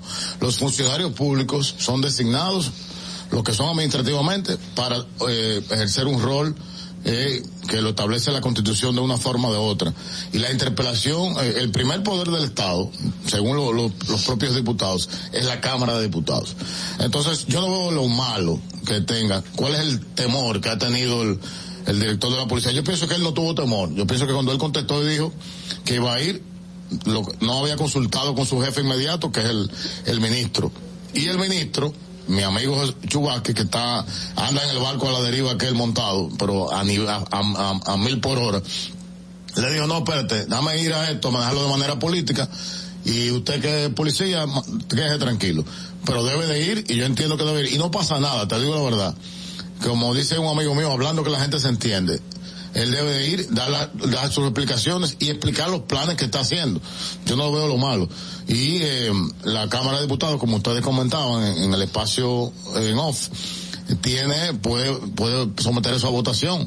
De hecho, puede solicitar hasta la destitución del- de, de ese director de la policía. Bueno, se supone que oye, eso es quizás lo que suceda, o sea, que se vote si Mira, eh, se con, el- con el director de la policía yo pienso eh, que hay algo, hay algo adicional, aparte de, de, de la criminalidad, la descomposición social, etcétera, etcétera. Hay algo adicional. Yo no sé si es que él no cae bien en la policía o hay un grupo de policía que está en contra de él, pero hay algo adicional. O sea, no es Sí, yo normal. creo que internamente puede haber una campañita que ha pasado, ha ha pasado. pasado. No, no es normal que hayan tantas, este, tantas situaciones eh, difíciles, para para que el jefe de la policía eh, se maneje. De verdad que, que pero ya eh, ya es una decisión del señor presidente de la República qué hacer en ese caso. Ellos tendrán toda la información y todos los datos. Eh, cuando yo te decía que no tenía, tenía, no estaba de acuerdo contigo, yo por algunos datos que que he ido buscando, porque en el 2011 Derechos Humanos culpó a Leonel Fernández a la policía por la violencia en la que se vivía y la corrupción. Ahora yo yo sé que Olga encontró algo. sí, porque me estaba riendo, estaba buscando un poco de estadística. Aquí tengo, del año 2005 al primer trimestre de 2017, según los registros de los intercambios de disparos, es decir, los homicidios a manos de la policía, hay 3.027 muertes. De esa, en el año 2008 a dos, y 2005, 455 y 437. En el año 2008, tengo entendido que ya estábamos bajo el gobierno de Fernández. ¿Pero cuánta gente murió en destacamento de eso? Bueno, es que la, no, no, los datos no estaban por destacamento. Pero el destacamento no, es, en, los desta en los destacamentos hay muchísimos, hay muchísimos. Lo que pasa es que no, no se ha levantado la data, no se levantaba. y a la familia, exactamente, y a la familia, lo que se le decía, fulano, no, se ahorcó, estaban peleando entre los presos, no, no, él estaba bien y, se murió. No, no estoy especulando, te estoy diciendo lo que yo he visto y lo sé. ¿Cuántos murieron en destacamento? Vuelvo y te digo, la data no está ahí tú sabes por qué no está? Porque esa información no salía. Los tres casos que tenemos que ha indignado a la sociedad en sentido general es porque se hicieron público y la gente se dio cuenta, pero no han sido tres los que han muerto en destacamento. No. Son muchísimos. No, y los maltratados. Y los maltratados son muchísimos. O sea, la data no está. y, los que han muerto dentro de la misma clase. Tú le estás dando la razón a que hay que implementar un plan. Totalmente de acuerdo contigo. y, y, y que lo que está haciendo el gobierno no ha funcionado. que es un gobierno que está anunciándolo hace cinco años y no acaba de implementarlo. Y no ha funcionado. Exacto. Yo estoy de acuerdo contigo. No Entonces ha vamos a implementarlo. Vamos a implementar el plan y vamos a apoyar al presidente y al gobierno en, el, en, la implementación y desarrollo de ese plan. Eso es lo que tenemos que hacer como ciudadanos. Algo no me sencillamente, dijo... no sencillamente estar criticando y hablando del pasado. Exacto. Algo que se han dicho es que el tema de la transformación de la Policía Nacional no solo depende de la voluntad de un gobierno, sino de las fuerzas políticas. ¿En qué condiciones o en qué niveles está entre la fuerza del pueblo de sumarse a una voluntad política para un cambio real dentro de la Policía Nacional? la Fuerza del Pueblo ha hecho varios planteamientos con respecto a la reforma policial y está dispuesto a trabajar en cualquier mesa de participación para, para primero lleva, aportar nuestras ideas, aportar nuestros recursos humanos que están capacitados en ese sentido y por supuesto estar del lado de la ciudadanía y del gobierno, ¿por qué no?, en una transformación para la mejora de nuestra, nuestra, de nuestras condiciones de vida. ¿Por qué? Porque la fuerza del pueblo quiere gobernar en un país estable, en un país que que, que sea para los dominicanos, que tengamos paz y tranquilidad y no la tenemos en estos momentos. O sea, a mí me da terror inclusive eh, salir a caminar por la calle. Creo que me van a quitar el celular, creo que me van a quitar este, el dinero que tengo, lo que sea. O sea, eso da, da terror y yo no quiero vivir en un país así. No, y que uno ni confía ni que en la policía. Bueno, señores, eh, lamentablemente se nos acaba el tiempo. Yo quisiera quedarme con César discutiendo la mañana entera, pero tenemos otro no, compromiso. Conversando, conversando. Mi amor, mi amor. Cuando tenemos. Ay, no me digas así que me pongo entonces como así. Ay, como cuando tenemos, cuando tenemos, cuando tenemos, cuando tenemos puntos de vista no, cruzados. No, diciéndome me a esta hora. Ya yo me voy a ir para mi casa a contar. Bueno, eh, tengo muchísimo trabajo hoy. Un, un, abrazo, mi amor. Espero que pronto regreses eh, aquí, que tengamos una conversación eh, asertiva aquí para poner los puntos donde están las CIES. Nos vemos en un miércoles de estos. Gracias, César Fernández. Ustedes quédense con nosotros. Son las 8 y 15 de la mañana. Distrito Informativo. Atentos, no te muevas de ahí. El breve más contenido en tu Distrito Informativo. El turismo no estaba entrando aquí a Samaná. Era muy mínimo.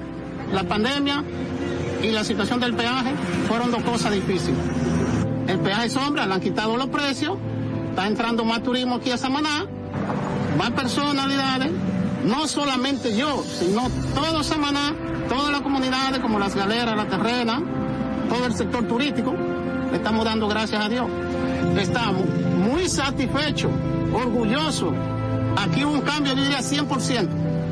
Nuestro señor presidente, que Dios lo bendiga mucho, nos ha facilitado muchas cosas aquí.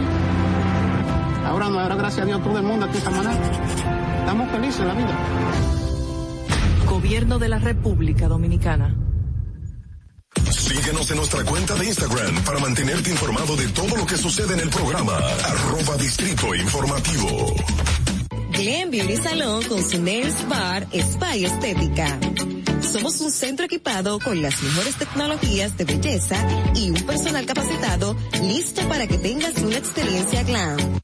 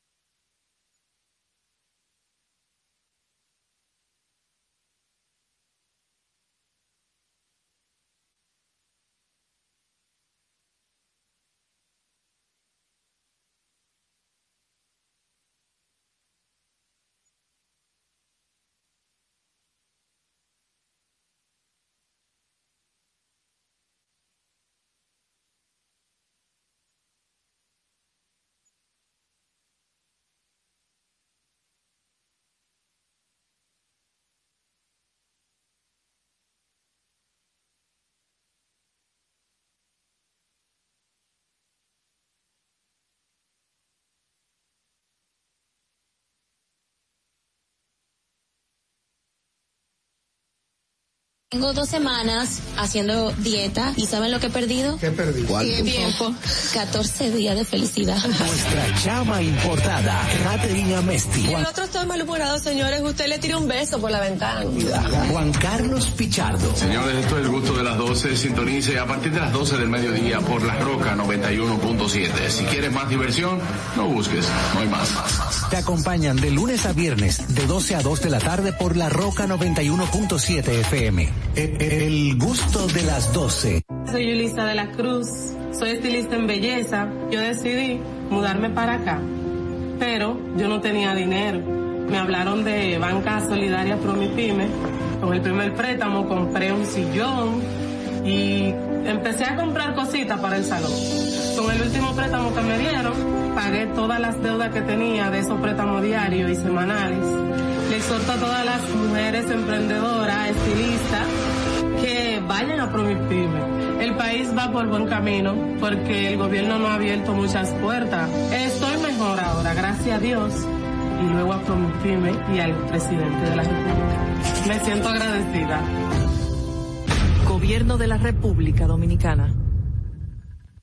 Si quieres participar en el programa, envíanos tu nota de voz o mensaje escrito al WhatsApp 862-320-0075. 862-320-0075. Distrito Informativo.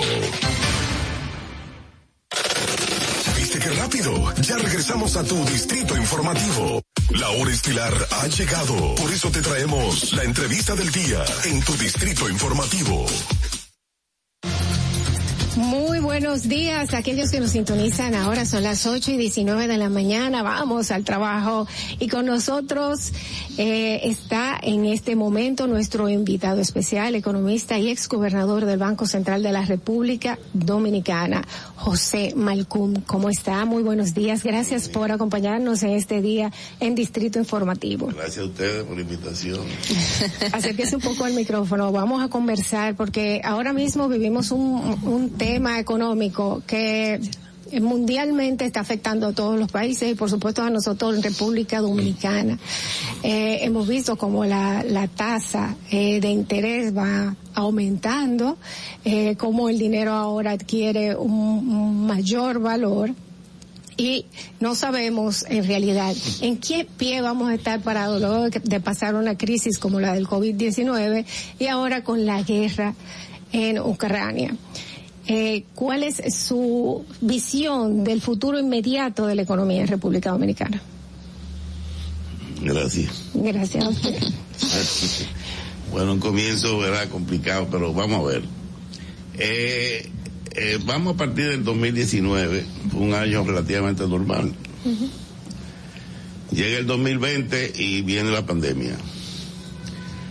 ¿Qué pasó en la pandemia? Los gobiernos, para evitar un, un colapso total de la economía, deciden, a través del Banco Central, dar facilidades eh, financieras. O sea, hubo, hubo, una enorme expansión monetaria. Uh -huh. Aquí, en toda América Latina, en Estados Unidos, sí. en Europa. ¿Para qué? Para que los bancos usaran ese dinero, esa facilidad que le dio el Banco Central, a fin de prestarle a las empresas a tasas muy favorables dinero a fin de que pudieran mantenerse vivas, porque muchas recibieron hasta créditos estando cerradas, pero tenían costos fijos que tenían que pagar y empleados que tenían que mantener. El gobierno, por su parte, desarrolló los planes famosos aquellos de fase 1, fase 2, fase 3, para complementar el salario de los empleados eh, por lo menos que las empresas no podían pagar el mismo salario, bueno, le pagaban el salario mínimo y complementaban con fase. ¿Qué se produjo en el 2020? Una gran expansión de dinero en, circulación. Mucho dinero, en la calle, como dicen. Pero por el lado de la oferta, ¿qué pasó? Las empresas se paralizaron, cerraron muchas. Sí. Totalmente el flete se quintuplicó, hubo un colapso en el sistema del transporte.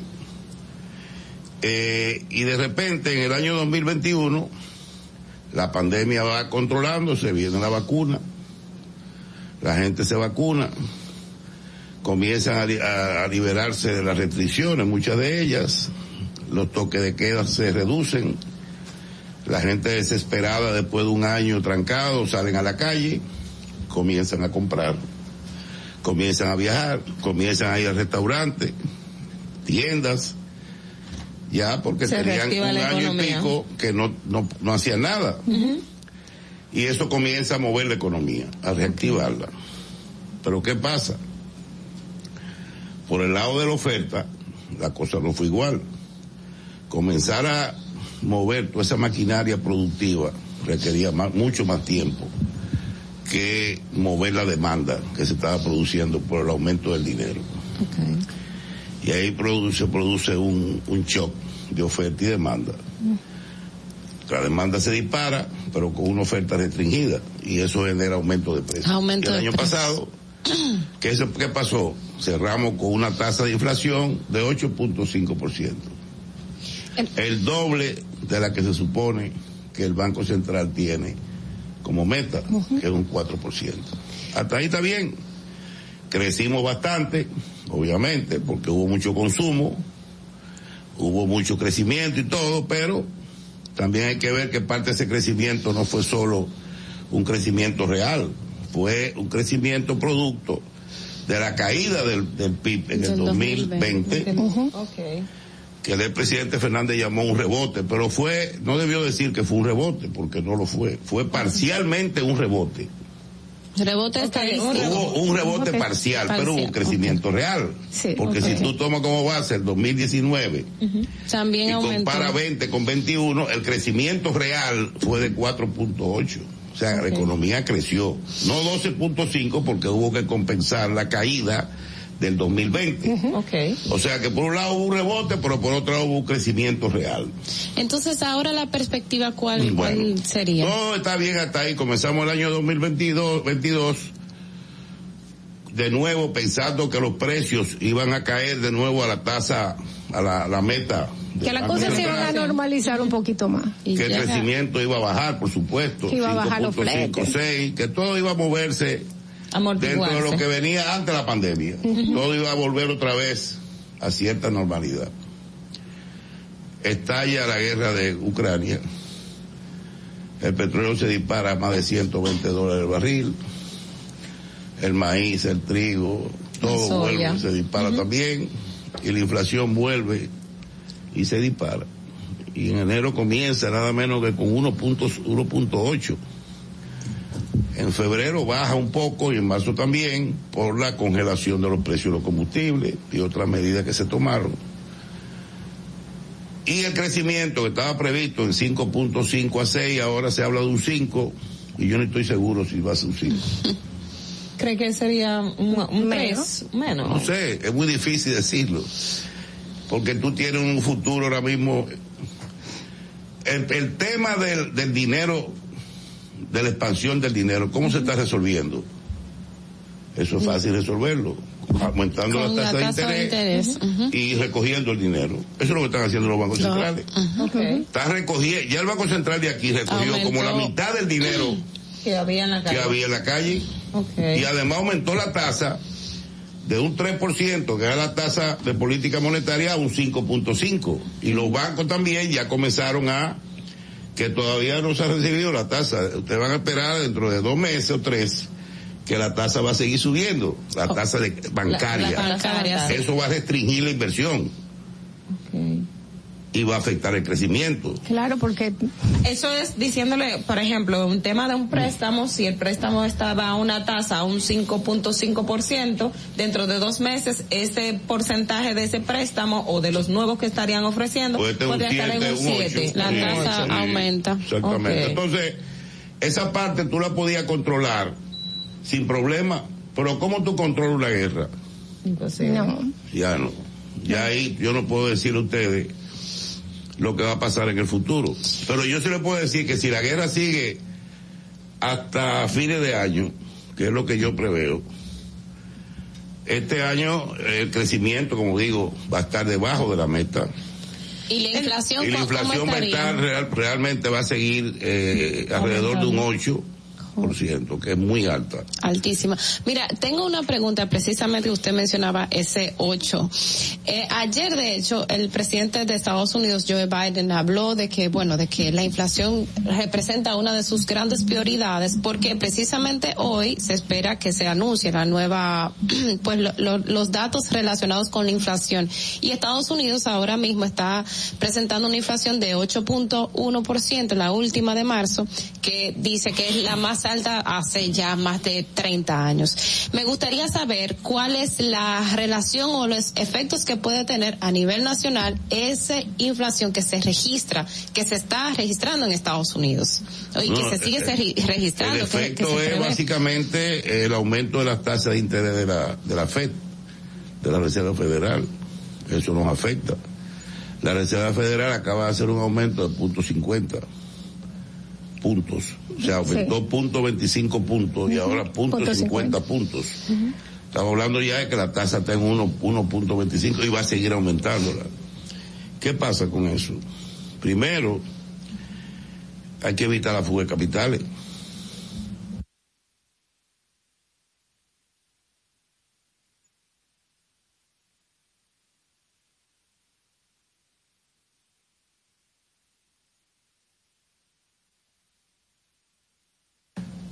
Afecta también o va a afectar eh, eh, otras variables como las remesas probablemente. Como usted ha visto las remesas, aunque están bien, pero han ido por debajo del año pasado, no va a ser lo mismo. La inversión extranjera se puede afectar. Eh, la colocación de bonos dominicanos, ese es otro problema.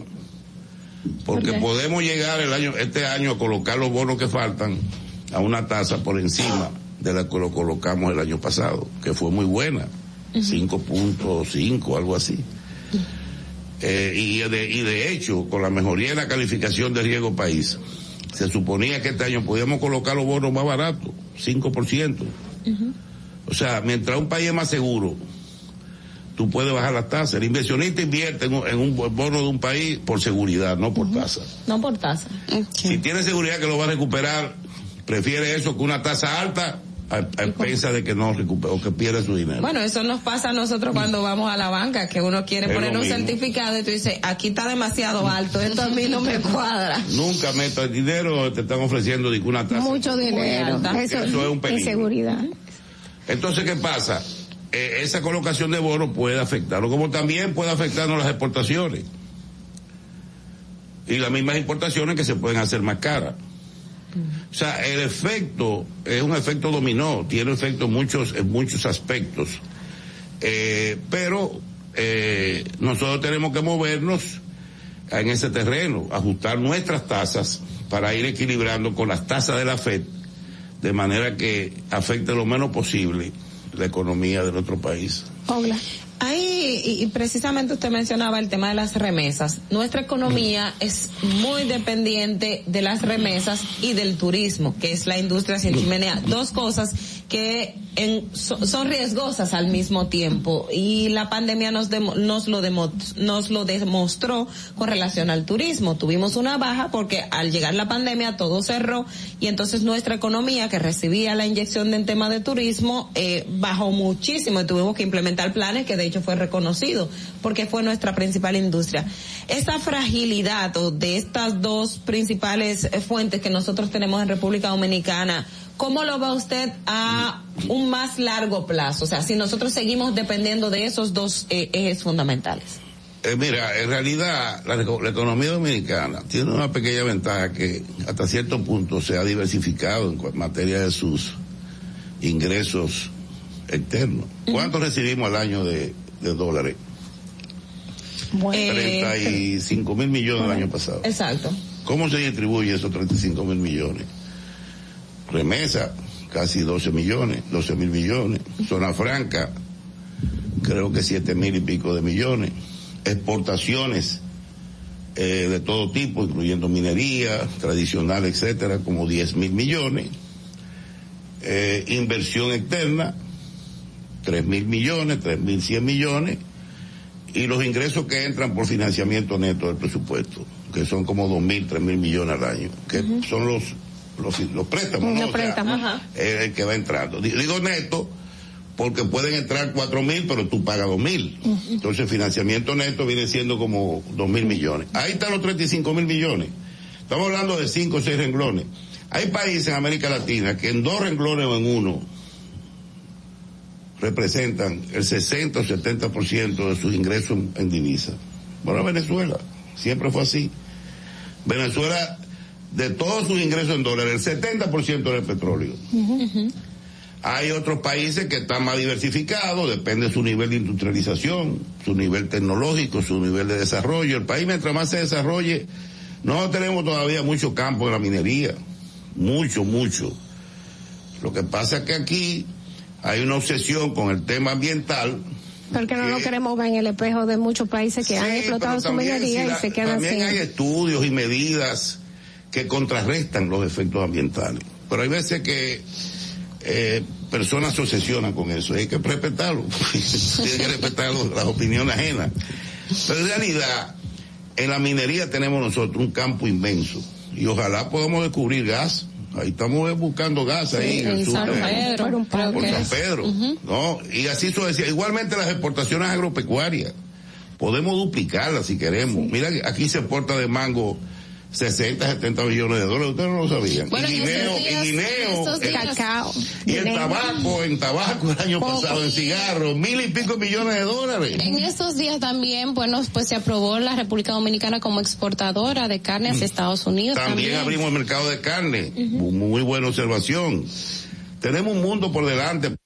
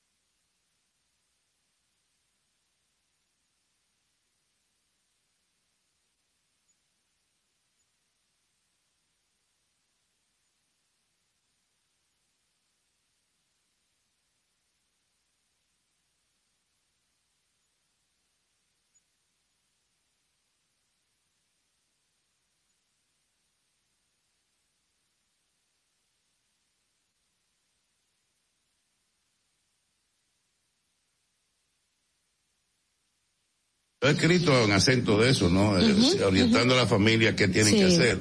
¿no? Ahora oriéntelo un poco a nuestros Es un poco difícil porque tú sabes que eh, la República Dominicana está dividida en diferentes clases sociales, como están todas las sociedades. Hay clase baja, pobre. Hay clase media baja, que está rayando la pobreza. Hay clase media media, que puede tener un nivel de ahorro pero consume gran parte de su ingreso, y hay una media alta que tiene ahorro, o mucho ahorro. No voy a hablar de la de arriba, que son pocos. En primer lugar, yo decía que algunos hábitos de consumo y algunas prácticas o costumbres en materia de compra de bienes alimenticios, definitivamente hay que cambiarla. Hay que aprovechar primero los supermercados que tienen líneas propias de productos que fabrican con su marca, cuyos precios a veces son 20 y 30% menos que las marcas originales. Que hay gente que Si cuestionan eso, que alguien compró estas el marcas 70% populares. de mi carrito lo meto yo eso en esa marca. Yo también. Yo con eso no te. Lo que dice una marca blanca. que son sea marcas del pan, sea detergente, sea latería, sea de todo, yo meto todo ahí. Todo. Entonces, eso es una forma de urca. La otra, por ejemplo, las clases más necesitadas, aprovechar los mercados. Yo a veces voy a un mercado, a ese de, la- de la feria ganadera. No es barato. Sí, el de lo encuentro Villaconsuelo es más barato. Pero el, el de ese mercado de, El Merca Santo Domingo es muy barato. ese es muy barato. Pero muy dura una hora. Para ir hacia allá. Entonces, si tú vas, tienes que comprar mucho, porque vas a gastar más gasolina. Exacto. Exactamente. Te sale más caro la sal que El el chile. de, el de aquí, el de la feria, tú te puedes ahorrar hasta un 10 y 15% respecto al supermercado. Yo lo he probado. Desde la yuca, el plátano, los víveres, la carne, es considerablemente mejor comprarla ahí. Eh, eh, porque son carnes que son carnicerías. Son No lo frescos mismo también, que- productos exacto. frescos. Se ahorra 10 o 15, quizás si va a vía consuelo te ahorra más. Y si te pares una camionetica que vende plátano a 8 pesos, bueno, va a comprar plátano a la mitad del precio de como está en el supermercado, que yo lo he hecho. Sí. Cuando yo voy a esa camionetica me, me compro los plátanos. Entonces, eso depende. O sea, tiene que acostumbrarse a cambiar la- la- lo que compra y también dejar de un lado algunos lujos, algunas exquisiteces. A mí me gusta mucho el prosciutto. Yo siempre... Ay, A mí me encanta. No, sí, porque costaba 700. La libra. Ahora Sí. ve a buscar el pico ya. Prosciutto, no lo meto en el carrito, te lo juro por mis hijos. No estoy hablando no es así. Sí, no, no, sí, así no lo voy a comprar. Exacto. Yo quiero hacerle una pregunta en cuanto a esto mismo de la inflación y lo, y lo que está haciendo el gobierno en este momento con la tasa cero, que ya fue promulgada, pues ya se va a hacer, se van a traer productos de diferentes lugares en tasa cero. ¿Va a tener en realidad esto un impacto positivo en contra de la inflación? Mira, eh, la tasa cero, voy a explicarte lo siguiente. En todos los países de América Latina están haciendo casi lo mismo. Algunos están bajando los impuestos a los combustibles por seis meses. Aquí se habló de eso, quitar el ad valorem por seis meses. Pero que ese gobierno prefirió congelarlo, que lo están haciendo también en otros países. Pero El le está saliendo caro. En la semana pasada fueron 1.430 millones No de pesos. importa, que le salga lo que le salga, tiene que hacerlo.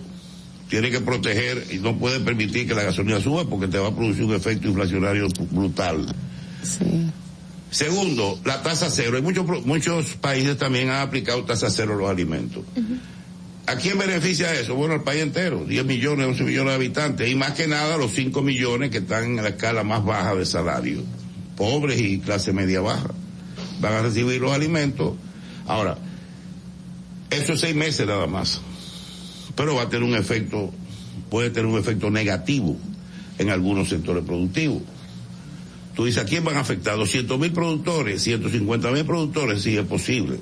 Nada en la economía, ninguna decisión que tú tomes tiene un Beneficia beneficio sin un mundo. costo. Exacto, todo tiene un costo. La economía todo tiene un costo. Pero estamos hablando de consumidores, que es el país entero. Entonces tú tienes que bajar ese precio. Lo que hay que controlar, y aquí se lo digo claro, controlar lo que se importa y la cantidad que se importa. Para que no vengan estos especuladores, puta, a, a traer cantidades enormes de productos, invadir el mercado. Y entonces tirar los después- precios y después después el que se acaban los seis meses, Ajá. eh, ah, mira, espérate, yo tengo, no, no, no. Eso hay que llevar cantidad. un control estricto. Hay una comisión que se creó Tengo para eso. entendido también que, que, que hay una especie de control Sí, sobre hay una eso. comisión que lo va a controlar. De manera que esas dos medidas, como también las medidas que se están tomando para ayudar a la gente con, se han aumentado las tarjetas de, de Supérate. el aumento al subsidio al diésel, en total, 16, 15 o 16 mil millones en tres meses. Mire. Multiplícalo por cuatro, ¿cuánto es? Uy, Son casi 60 60, 65 mil, millones. Si la guerra dura hasta diciembre, tú, el gobierno va a tener que gastar extra presupuesto, ojo, eh, porque el gobierno tiene su presupuesto de asistencia social, eso está ahí. Pero que no esté en el presupuesto, como es el combustible, el, al año va a una brecha de 60 o 70 mil millones. ¿Y de dónde lo va a sacar? Ah, bueno, hay muchas formas. Yo he también escrito de eso, hay formas. ¿No? Por suerte los ingresos están mejorando.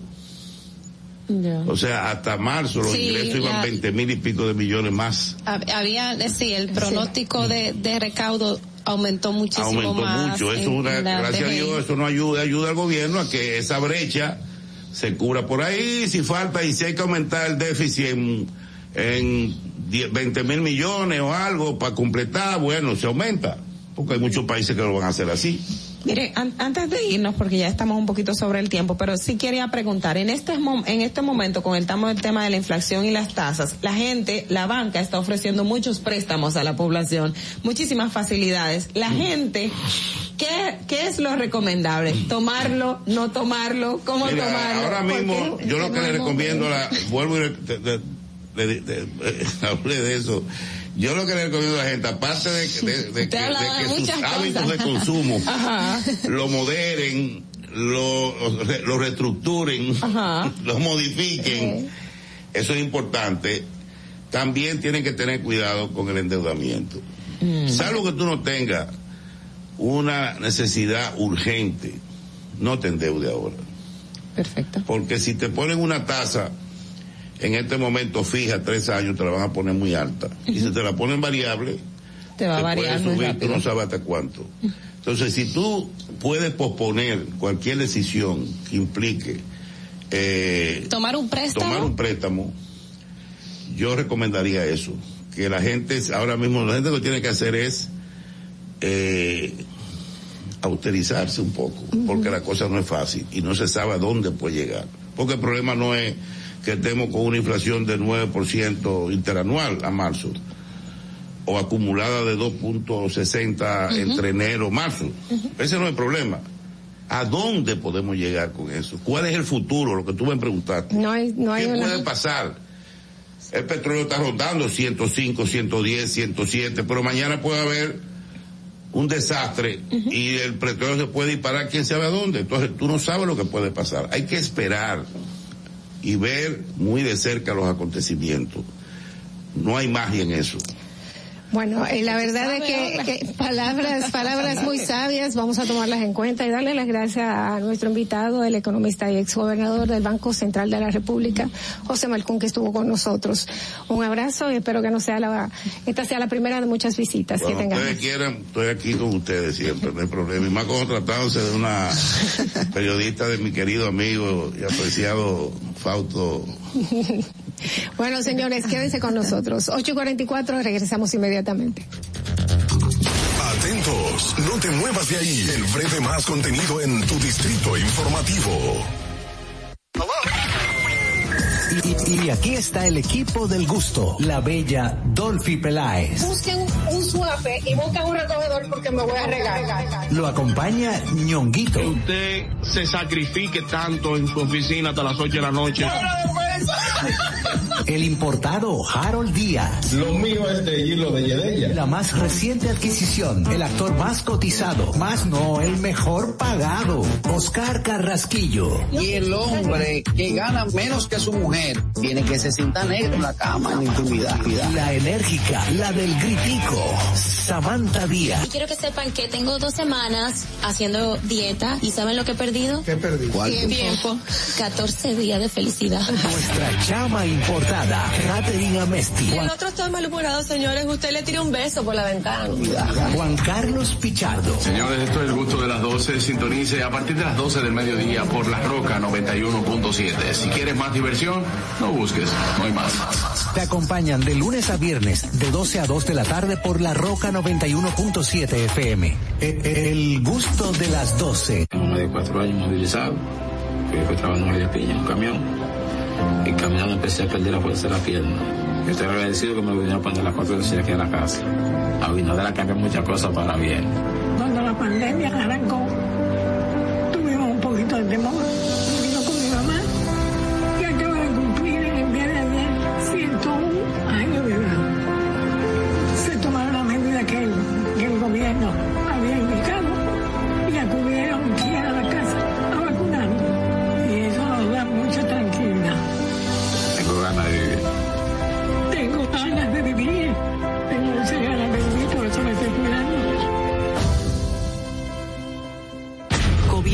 República Dominicana. Estamos en YouTube. Disfruta de nuestro contenido. Suscríbete, dale like y comenta. Distrito Informativo. Ahí mismito donde estás. O tal vez aquí, recostado bajo una pata de coco. O en la arena tomando el sol. O dentro del agua, no muy al fondo. O simplemente caminando por la orilla. Ahí mismo, abre tu nueva cuenta móvil BH de León. 100% digital y sin costo.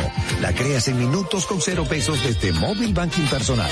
Ábrela donde quieras. Solo necesitas tu celular. Banco BH de León. Estás disfrutando de Distrito Informativo.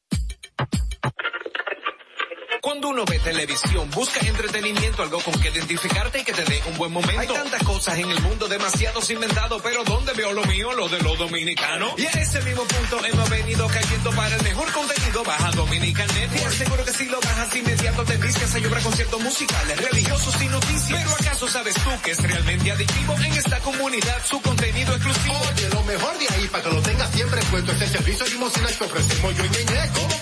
¿Cómo que eso es lo más duro? Estoy seguro que tú has visto. El programa de los compadres con Correa y con Ñonguito. Perdóneme, muchacho, que le dañe el momento. El mejor programa de ahí, con Santo y el reencuentro. Si yo bajo la aplicación, a tú te de los guatavientos. Si tú eres dominicano, baja Dominican Network.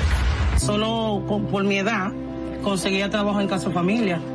Ahora yo, a través del curso que hice, auxiliar del cuidado y atención al adulto mayor, la técnica y los conocimientos que, que me aplicaron en el curso con Supérate y a través de la facilitadora, en verdad son 100%. Antes de darle terapia, tú tienes que tomarle presión arterial porque no todo el mundo se le puede dar un masaje. A veces, aunque te salgan las lágrimas, tienes que secártela. Yo le diría de verdad al presidente que no se pare ahí, que siga dando conocimiento. Una persona de mi edad lo va a hacer porque quiere progresar, porque quiere trabajar, quiere echar para adelante. Gobierno de la República Dominicana. ¿Viste qué rápido? Ya regresamos a tu Distrito Informativo. 8 y 49 de la mañana, señores, y vamos a las últimas informaciones, a las más recientes del día. Eh, por aquí, eh, primero quiero mandarle un saludo a César Fernández, que aún está con nosotros, está eh, en sintonía. Un beso, un abrazo, y te digo aquí que estoy viendo la información de que Abinader dice que la policía implantará el sistema Comstat usado por Rudolf Gil- en New York. Eh, este sistema va a ser anunciado los próximos días y se usará para afinar las estadísticas de hechos delictivos. Esto es una información que salió en el día de ayer. Eh, dice que ya instaló el sistema Comstat, el cual sirve para monitorear los hechos delictivos, no solo a nivel nacional, sino para cada sector. El Comstat fue usado por la para la policía de Nueva York eh, durante el ex, el ex alcalde Ru- Rudolph Giuliani. Después eh, se desplegó en todos Estados Unidos. Esto fue en una de las cosas que salieron en la entrevista que dio el presidente en el día de ayer. Mira, y también precisamente con relación a, a esta entrevista, algo que, se le preguntó al presidente fue eh, si él tenía como algún funcionario por el cual él no cambiaba, básicamente.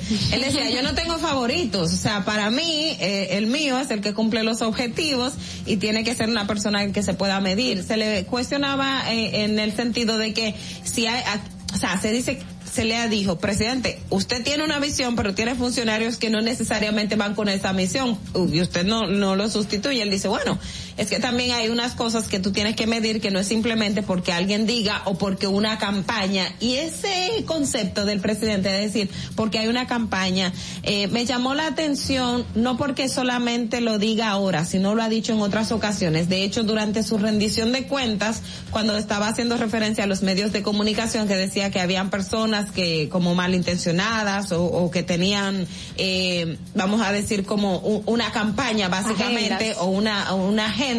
Entonces yo creo que sí, el presidente tiene que tener mucho en cuenta este tipo de cosas que probablemente quienes estén al lado de él le puedan decir, mira, esto es una campaña que hay montada y no necesariamente que las cosas sean reales. Y como el presidente no puede investigarlo todo ahí y el que le diga es una campaña y probablemente se pueda llevar de que es una campaña y no de que quien está cerca de él que debe de eh, hacerle ver que esa persona o ese funcionario está haciendo algo malo, eh, no le está diciendo la verdad. Yo creo que ahí él tiene que cuidarse un poquito y de, eh, de sopesar si realmente es una campaña o si es que el funcionario no está haciendo al- algo bien porque siempre dice eh, el refrán, eh, donde El río donde suena es porque es agua- porque trae. piedra Hay está. veces piedra. que llevándote de las redes, mi amor, o sea, te pone loco tú. Y, y, Exacto. o sea, Él hay, también- hay que definir, hay que identificar, incluso uno mismo como usuario tiene que saber bien en cuáles olas se monta. Exacto. sí, Porque utilizar un colador, señores. Exactamente, porque hay cosas que vienen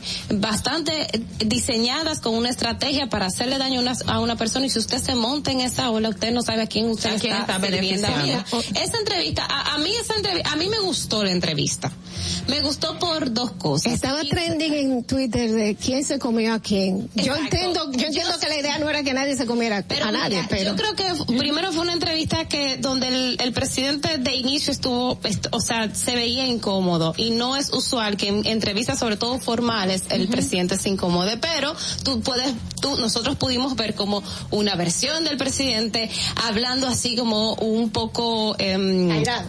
Exactamente, como respondiendo sobre quizás sobre sobre incomodidades que tenía previamente porque le dijo muchas veces Estaba a Sergio. Carlos, le, le dijo a Sergio Carlos muchas veces, eh, tú lo criticas todo, bueno no, tú no lo criticas todo, tú criticas el 99%, pero eso está bien en las críticas, no sé qué, eso es En la parte, de, eso es democracia. parte de la democracia, las críticas son parte de la, de la democracia.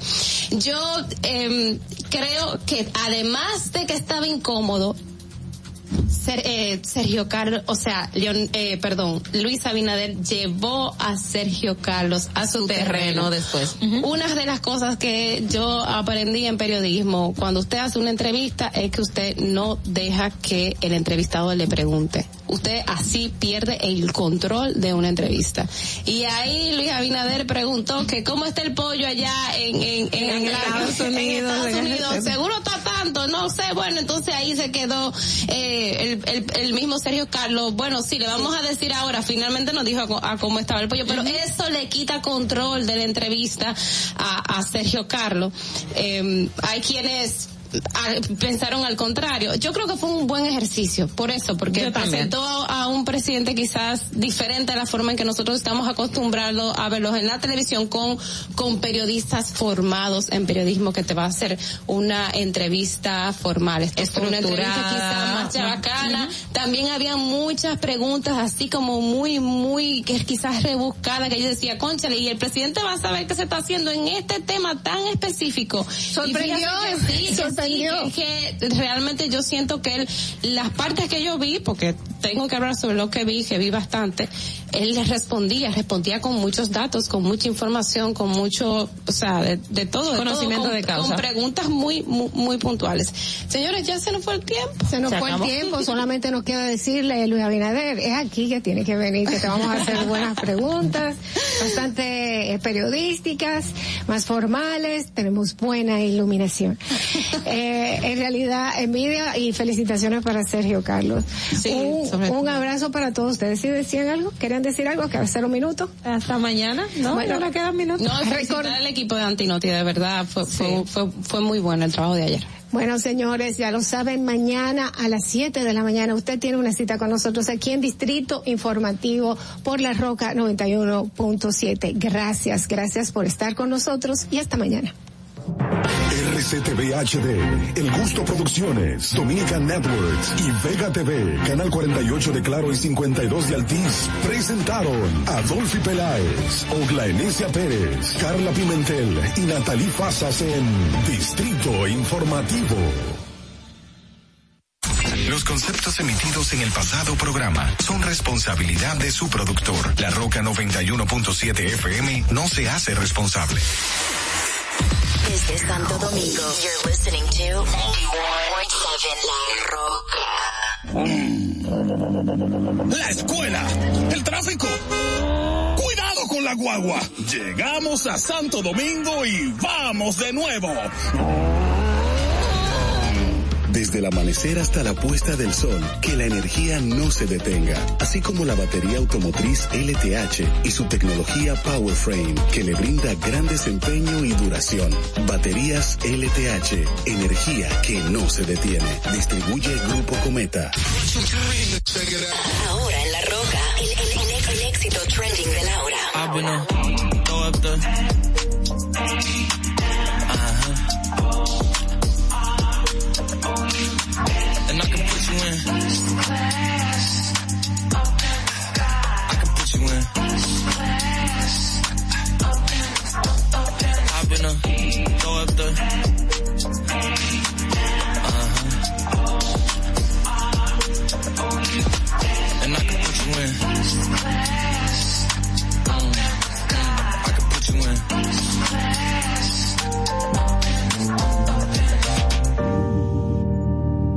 Can see the whole city from this balcony.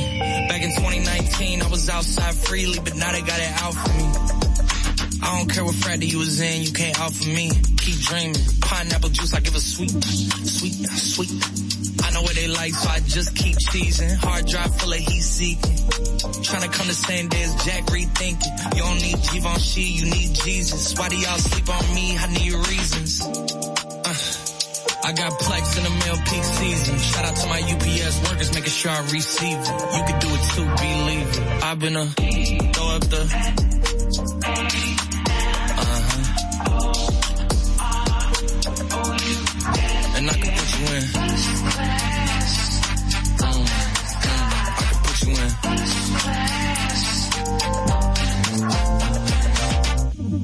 Are you ready? Are you ready? Yes, I am. They say you a superstar now, damn. I guess I am. You might be the man, well that's unless I am. Okay, I'll confess I am. Go ahead and get undressed, I am. Okay, cool. You want sunset? I am. I'm about to slide, okay. I'm outside, okay. This lifestyle don't got many downsides. Except for the lack of time I get around my family. Making sure they never downsize. I got visions of my mom saying, wait, this house mine. Can't lie, I'm on Angus Cloud 9. I got him on a bandwagon now, about time. I ain't even got no downtime. Every time I speak, she say, yeah, that sounds fine. I've been a throw up the.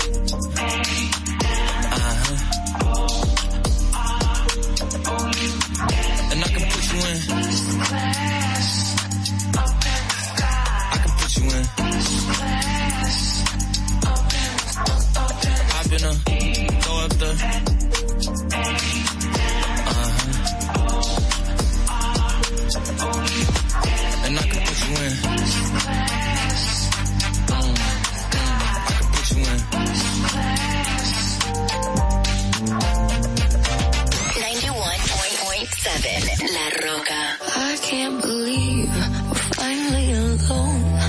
I can't believe I almost went home.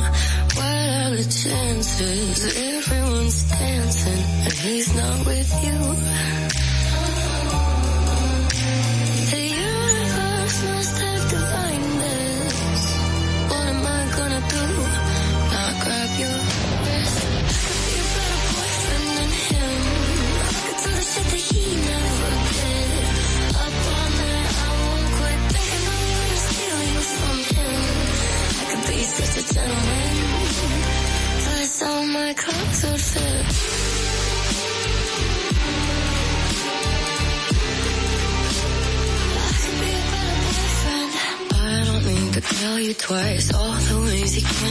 Suffice. If I could give you some advice, I would leave with